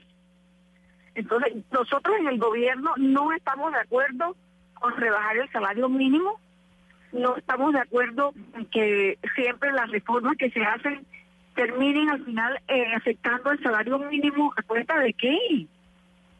¿A cuenta de Pero qué? ministra, ministra, pero usted ya el gobierno ha dicho que no entiende muy bien qué está pasando con el tema de desempleo. Usted dice que, que debería estar, eh, digamos, eh, disminuyendo porque el país además está creciendo económicamente como lo hemos visto, pero el es, desempleo está es. peor. Pero entonces, la, la respuesta de los gremios es que el salario es demasiado rígido y que todo, todo el peso se lo ponen al salario. Y usted dice que no, que el salario, digamos que por ahí no es la respuesta. Entonces, ¿cuál es la respuesta del gobierno? ¿Cómo hacer para corregir los problemas estructurales que están causando el desempleo si no es flexibilizando el salario? La, ley- la ley de, la ley de financiamiento le quitó una serie de impuestos a los empresarios porque ellos pueden formalizar también el empleo. Nosotros estamos sacando leyes de no, normas, resoluciones de, de, de disminución de estándares mínimos, estándares mínimos, por ejemplo, de salud y, seguridad en el trabajo, que eran altísimos y costosísimos, lo estamos poniendo de acuerdo con la capacidad de pago de una empresa. Todo eso les da más flexibilidad. Pero, pero yo personalmente creo que ojalá miráramos entonces los sueldos más arriba y no el más, el, el más pequeño. Sí. Eh, Esa, esa es una propuesta, ministra, la que mencionaba Camila, sobre pagar por debajo del salario mínimo a los jóvenes, a los nuevos empleados, pero, pero la otra propuesta que hoy está en el debate nacional tiene que ver con el tema del salario mínimo por horas. Ministra, ¿usted es partidaria de ese, de ese tipo de pago a No, los claro. asalariados por horas? Venga y le digo por qué. Venga y le digo por qué. Porque es que hoy el trabajo por horas existe. Existe. Pero ¿sabe cuál es el problema del trabajo de por horas en Colombia? No importa con quien trabaje por horas como grandes abogados, médicos, en fin, como el exterior que trabajan por minuto. Pero usted sabe qué pasa cuando un o un electricista trabaja por horas, no tiene derecho, no tiene derecho a sus prestaciones sociales. Qué bueno sería que cuando yo lo contrato por un yo le pague por esa hora también sus prestaciones sociales al, al, a Colpensiones y al tema de salud. ¿Sí me explico? Para que no sea él el que tenga que cargar con eso. Sí, Porque no, no es lógico que hoy la gente más pobre no tenga derecho a pensión y no tenga derecho a salud porque simplemente trabaja parcialmente, como muchas veces son las empleadas domésticas, como un jardinero, como un Claro. electricista, el plomero, estamos llenos de eso. Y a todos esos ha dicho usted en infinidad de oportunidades que hay que formalizarlos y hay que respetarles sus derechos mínimos. Y usted también ha advertido que, eh, y uno lo celebra desde el sector productivo, que la flexibilización laboral es un imperativo sin afectar los derechos. eh, de- eh, digamos, conseguidos por los trabajadores, los derechos fundamentales de los trabajadores. Pero a mí me queda todavía la duda frente a el salario mínimo diferenciado por regiones, porque claro, cuando la presentación es, oiga, es que hay que bajar el salario mínimo, pues se afectan los derechos adquiridos. Pero si uno dijera, por ejemplo, a futuro se congelan para generar estas asimetrías regionales de que habla Fede Desarrollo al gobierno nacional a través del Ministerio de Trabajo, ¿le sonaría? Mire, yo creo que esos son temas que hay que, que trabajar en la concertación entre los tres.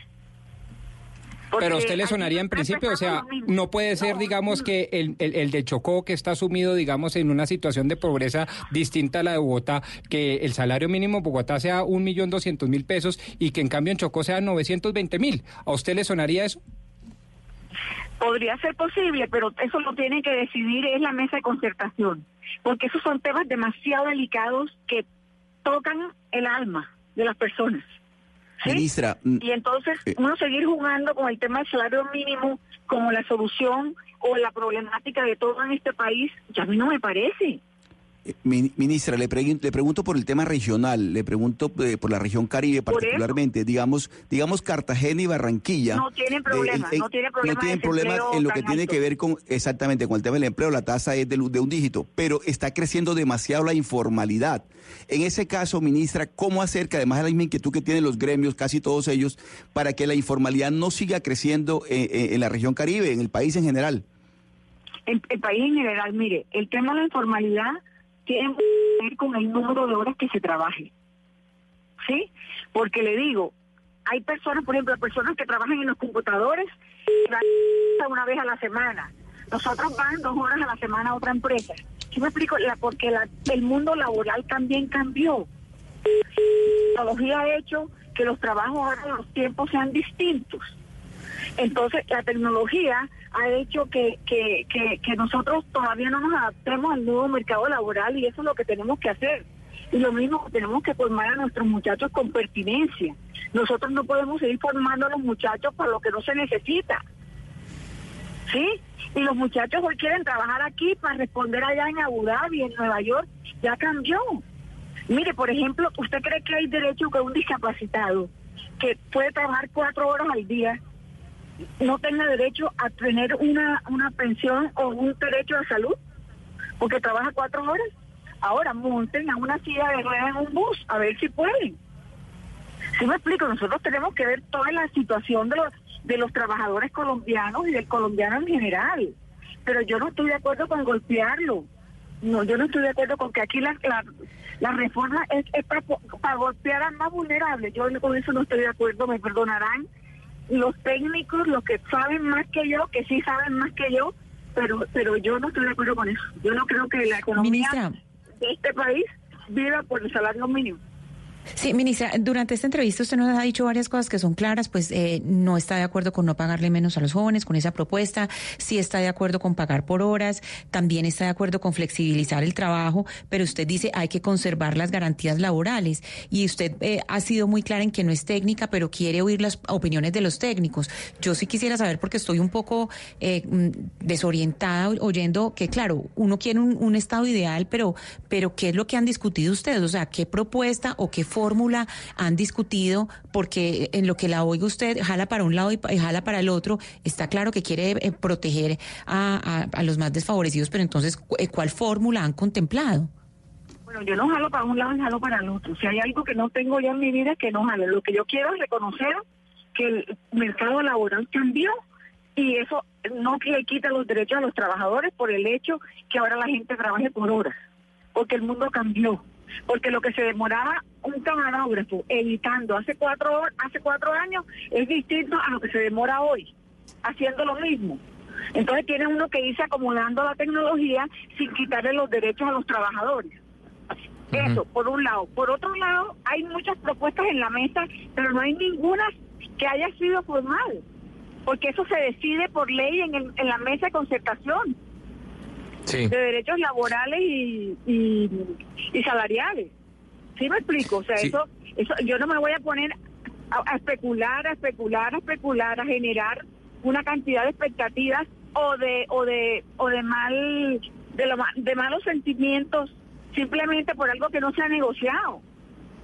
Claro, pero el gobierno sí debe tener una idea, ministra, el, el gobierno sí debe tener una idea, pues si respalda la propuesta del salario mínimo por hora de qué hacer, es decir, esa esa hora, eh, cuánto, quién quién define cuál sería el valor de esa hora, cuál sería el tipo de contrato con ese asalariado, eh, cómo se No, pagarían las prestaciones eso se sociales. definiría- eso, se, eso se definiría. Mira, hay un estudio que muestra que inclusive el salario por hora sería más alto que el salario por hora que tiene hoy el salario mínimo. Pero son estudios que apenas estamos haciendo y no nosotros, yo no me puedo aventurar a hablar sin llevar porque me parece que le hago falta de respeto a los trabajadores y a los empresarios. Pero mire, ministra, a mí me da la impresión en esta entrevista que estamos teniendo que usted dice, hay una, o sea, acá hay gente que está diciendo cosas como lo veíamos de Fedesarrollo, de ANIF, FENALCO también ha hablado del tema del, eh, del empleo, de cuáles son las reformas que se deberían hacer. ¿A usted estas declaraciones de los gremios le están causando problemas con, eh, con las centrales de trabajadores?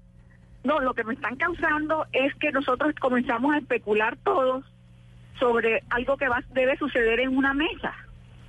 Y no me parece correcto, porque yo también puedo decir que los trabajadores están especulando, todo el mundo aquí está especulando. Y a mí lo que me parece es que nos debemos sentar en una mesa, que es el 24 de octubre la, la próxima reunión, a poner una agenda sobre el tema ese. Pero, y entonces, Porque todo y estas declaraciones que, que estamos viendo extra- ah, fuera de la mesa que viene a ser el 24 de octubre, es, ¿usted, lo, ¿usted lo está sintiendo como una serie de presión, ministra? Para que, para que se incluyan ciertos temas en la mesa, No, es lo que me da la impresión. No, yo, yo, no, yo de presión no hablo, yo todo lo digo público. Y sí me preocupa que estemos especulando de una cantidad de cosas, porque yo todavía no sé cómo va a quedar el trabajo por hora. No tengo ni idea. Pero ¿Y ustedes en el, que no quede? pero ustedes en el ministerio, eh, doctor Arango, tienen ya por lo menos un, eh, un proyecto de qué es lo que van a llevar a la mesa, pues porque el 24 de octubre se van a sentar y, la- no, y los eso, trabajadores tenemos- llevarán sí, un- señor, un- claro unos lo documentos, los, los gremios Claro que lo llevarán tenemos. otros y el y el Y y el- nosotros llevaremos otro, claro que sí. Lo que dice la ministra, y lo pongo en mis palabras, ministra, con el perdón, perdón suyo, es que no conviene para que eh, la mesa de negociación tenga unos buenos resultados que cada una de las tres partes, trabajadores, gremios y gobiernos, antes de llegar a la mesa empiecen a exhibir a diestra y siniestra cuáles son sus propuestas, cuáles son sus intereses, Claro. cuáles son sus expectativas, es porque se tiran la mesa. Y lo que dice la ministra es, esperemos al 24, cada uno llega con sus propuestas, con su visión de país laboral, pero lo cierto es, y aquí corríjame ministra, es que flexibilización laboral y actualización laboral de un código sustantivo de trabajo que acusa, eh, eh, pues digamos, existencia desde 1950, pues debe ponerse a tono con las realidades laborales del momento. Así es, así es. ¿Qué va a Entonces la salir? No bien, ministra. Eh, perfecto. ¿Qué es? No sé. No sé qué va a salir. Pero eso es lo que nosotros vamos, parte de lo que nosotros vamos a llevar a la mesa. Me tengo venga, que montar en el avión. Ve, antes, antes de que se suba al avión le tengo una mejor que yo creo que también la tiene pensando usted y tiene que ver con pensiones. Eh, porque Dígame. Desarrollo está pro- planteando que, que la próxima reforma pensional debe eh, igualar la pensión a 65 años tanto para hombres como para mujeres. ¿Ustedes de ya se muestra en acuerdo o en desacuerdo? No, no, el presidente ha dicho en- desde la campaña que aquí no va a haber aumento de edad. Y el motivo es el siguiente. En Colombia hay aproximadamente 23 millones de trabajadores. De esos 23 millones de trabajadores cotizan 8 millones 300 mil. ¿Y sabe cuántos se pensionan? 3 millones. ¿De qué, ¿De qué edad están hablando en un país donde nadie se pensiona? Por Dios. El problema es integral. El problema es de toda la población. Y por eso estamos trabajando con toda la población. No solamente Ministra. con los privilegiados, con esos 3 millones que se pensionan. Y ya con, con los 19 millones que no se pensionan. Ministra, no se me vaya rápidamente. Los No, venezolanos. in-. Un momento, un momentico, un momentico, por favor. No, no, Los ir, venezolanos influyen, sí o no. Eh, ministra, nada más es sí o no. Los venezolanos influyen en el desempleo de Colombia, sí o no.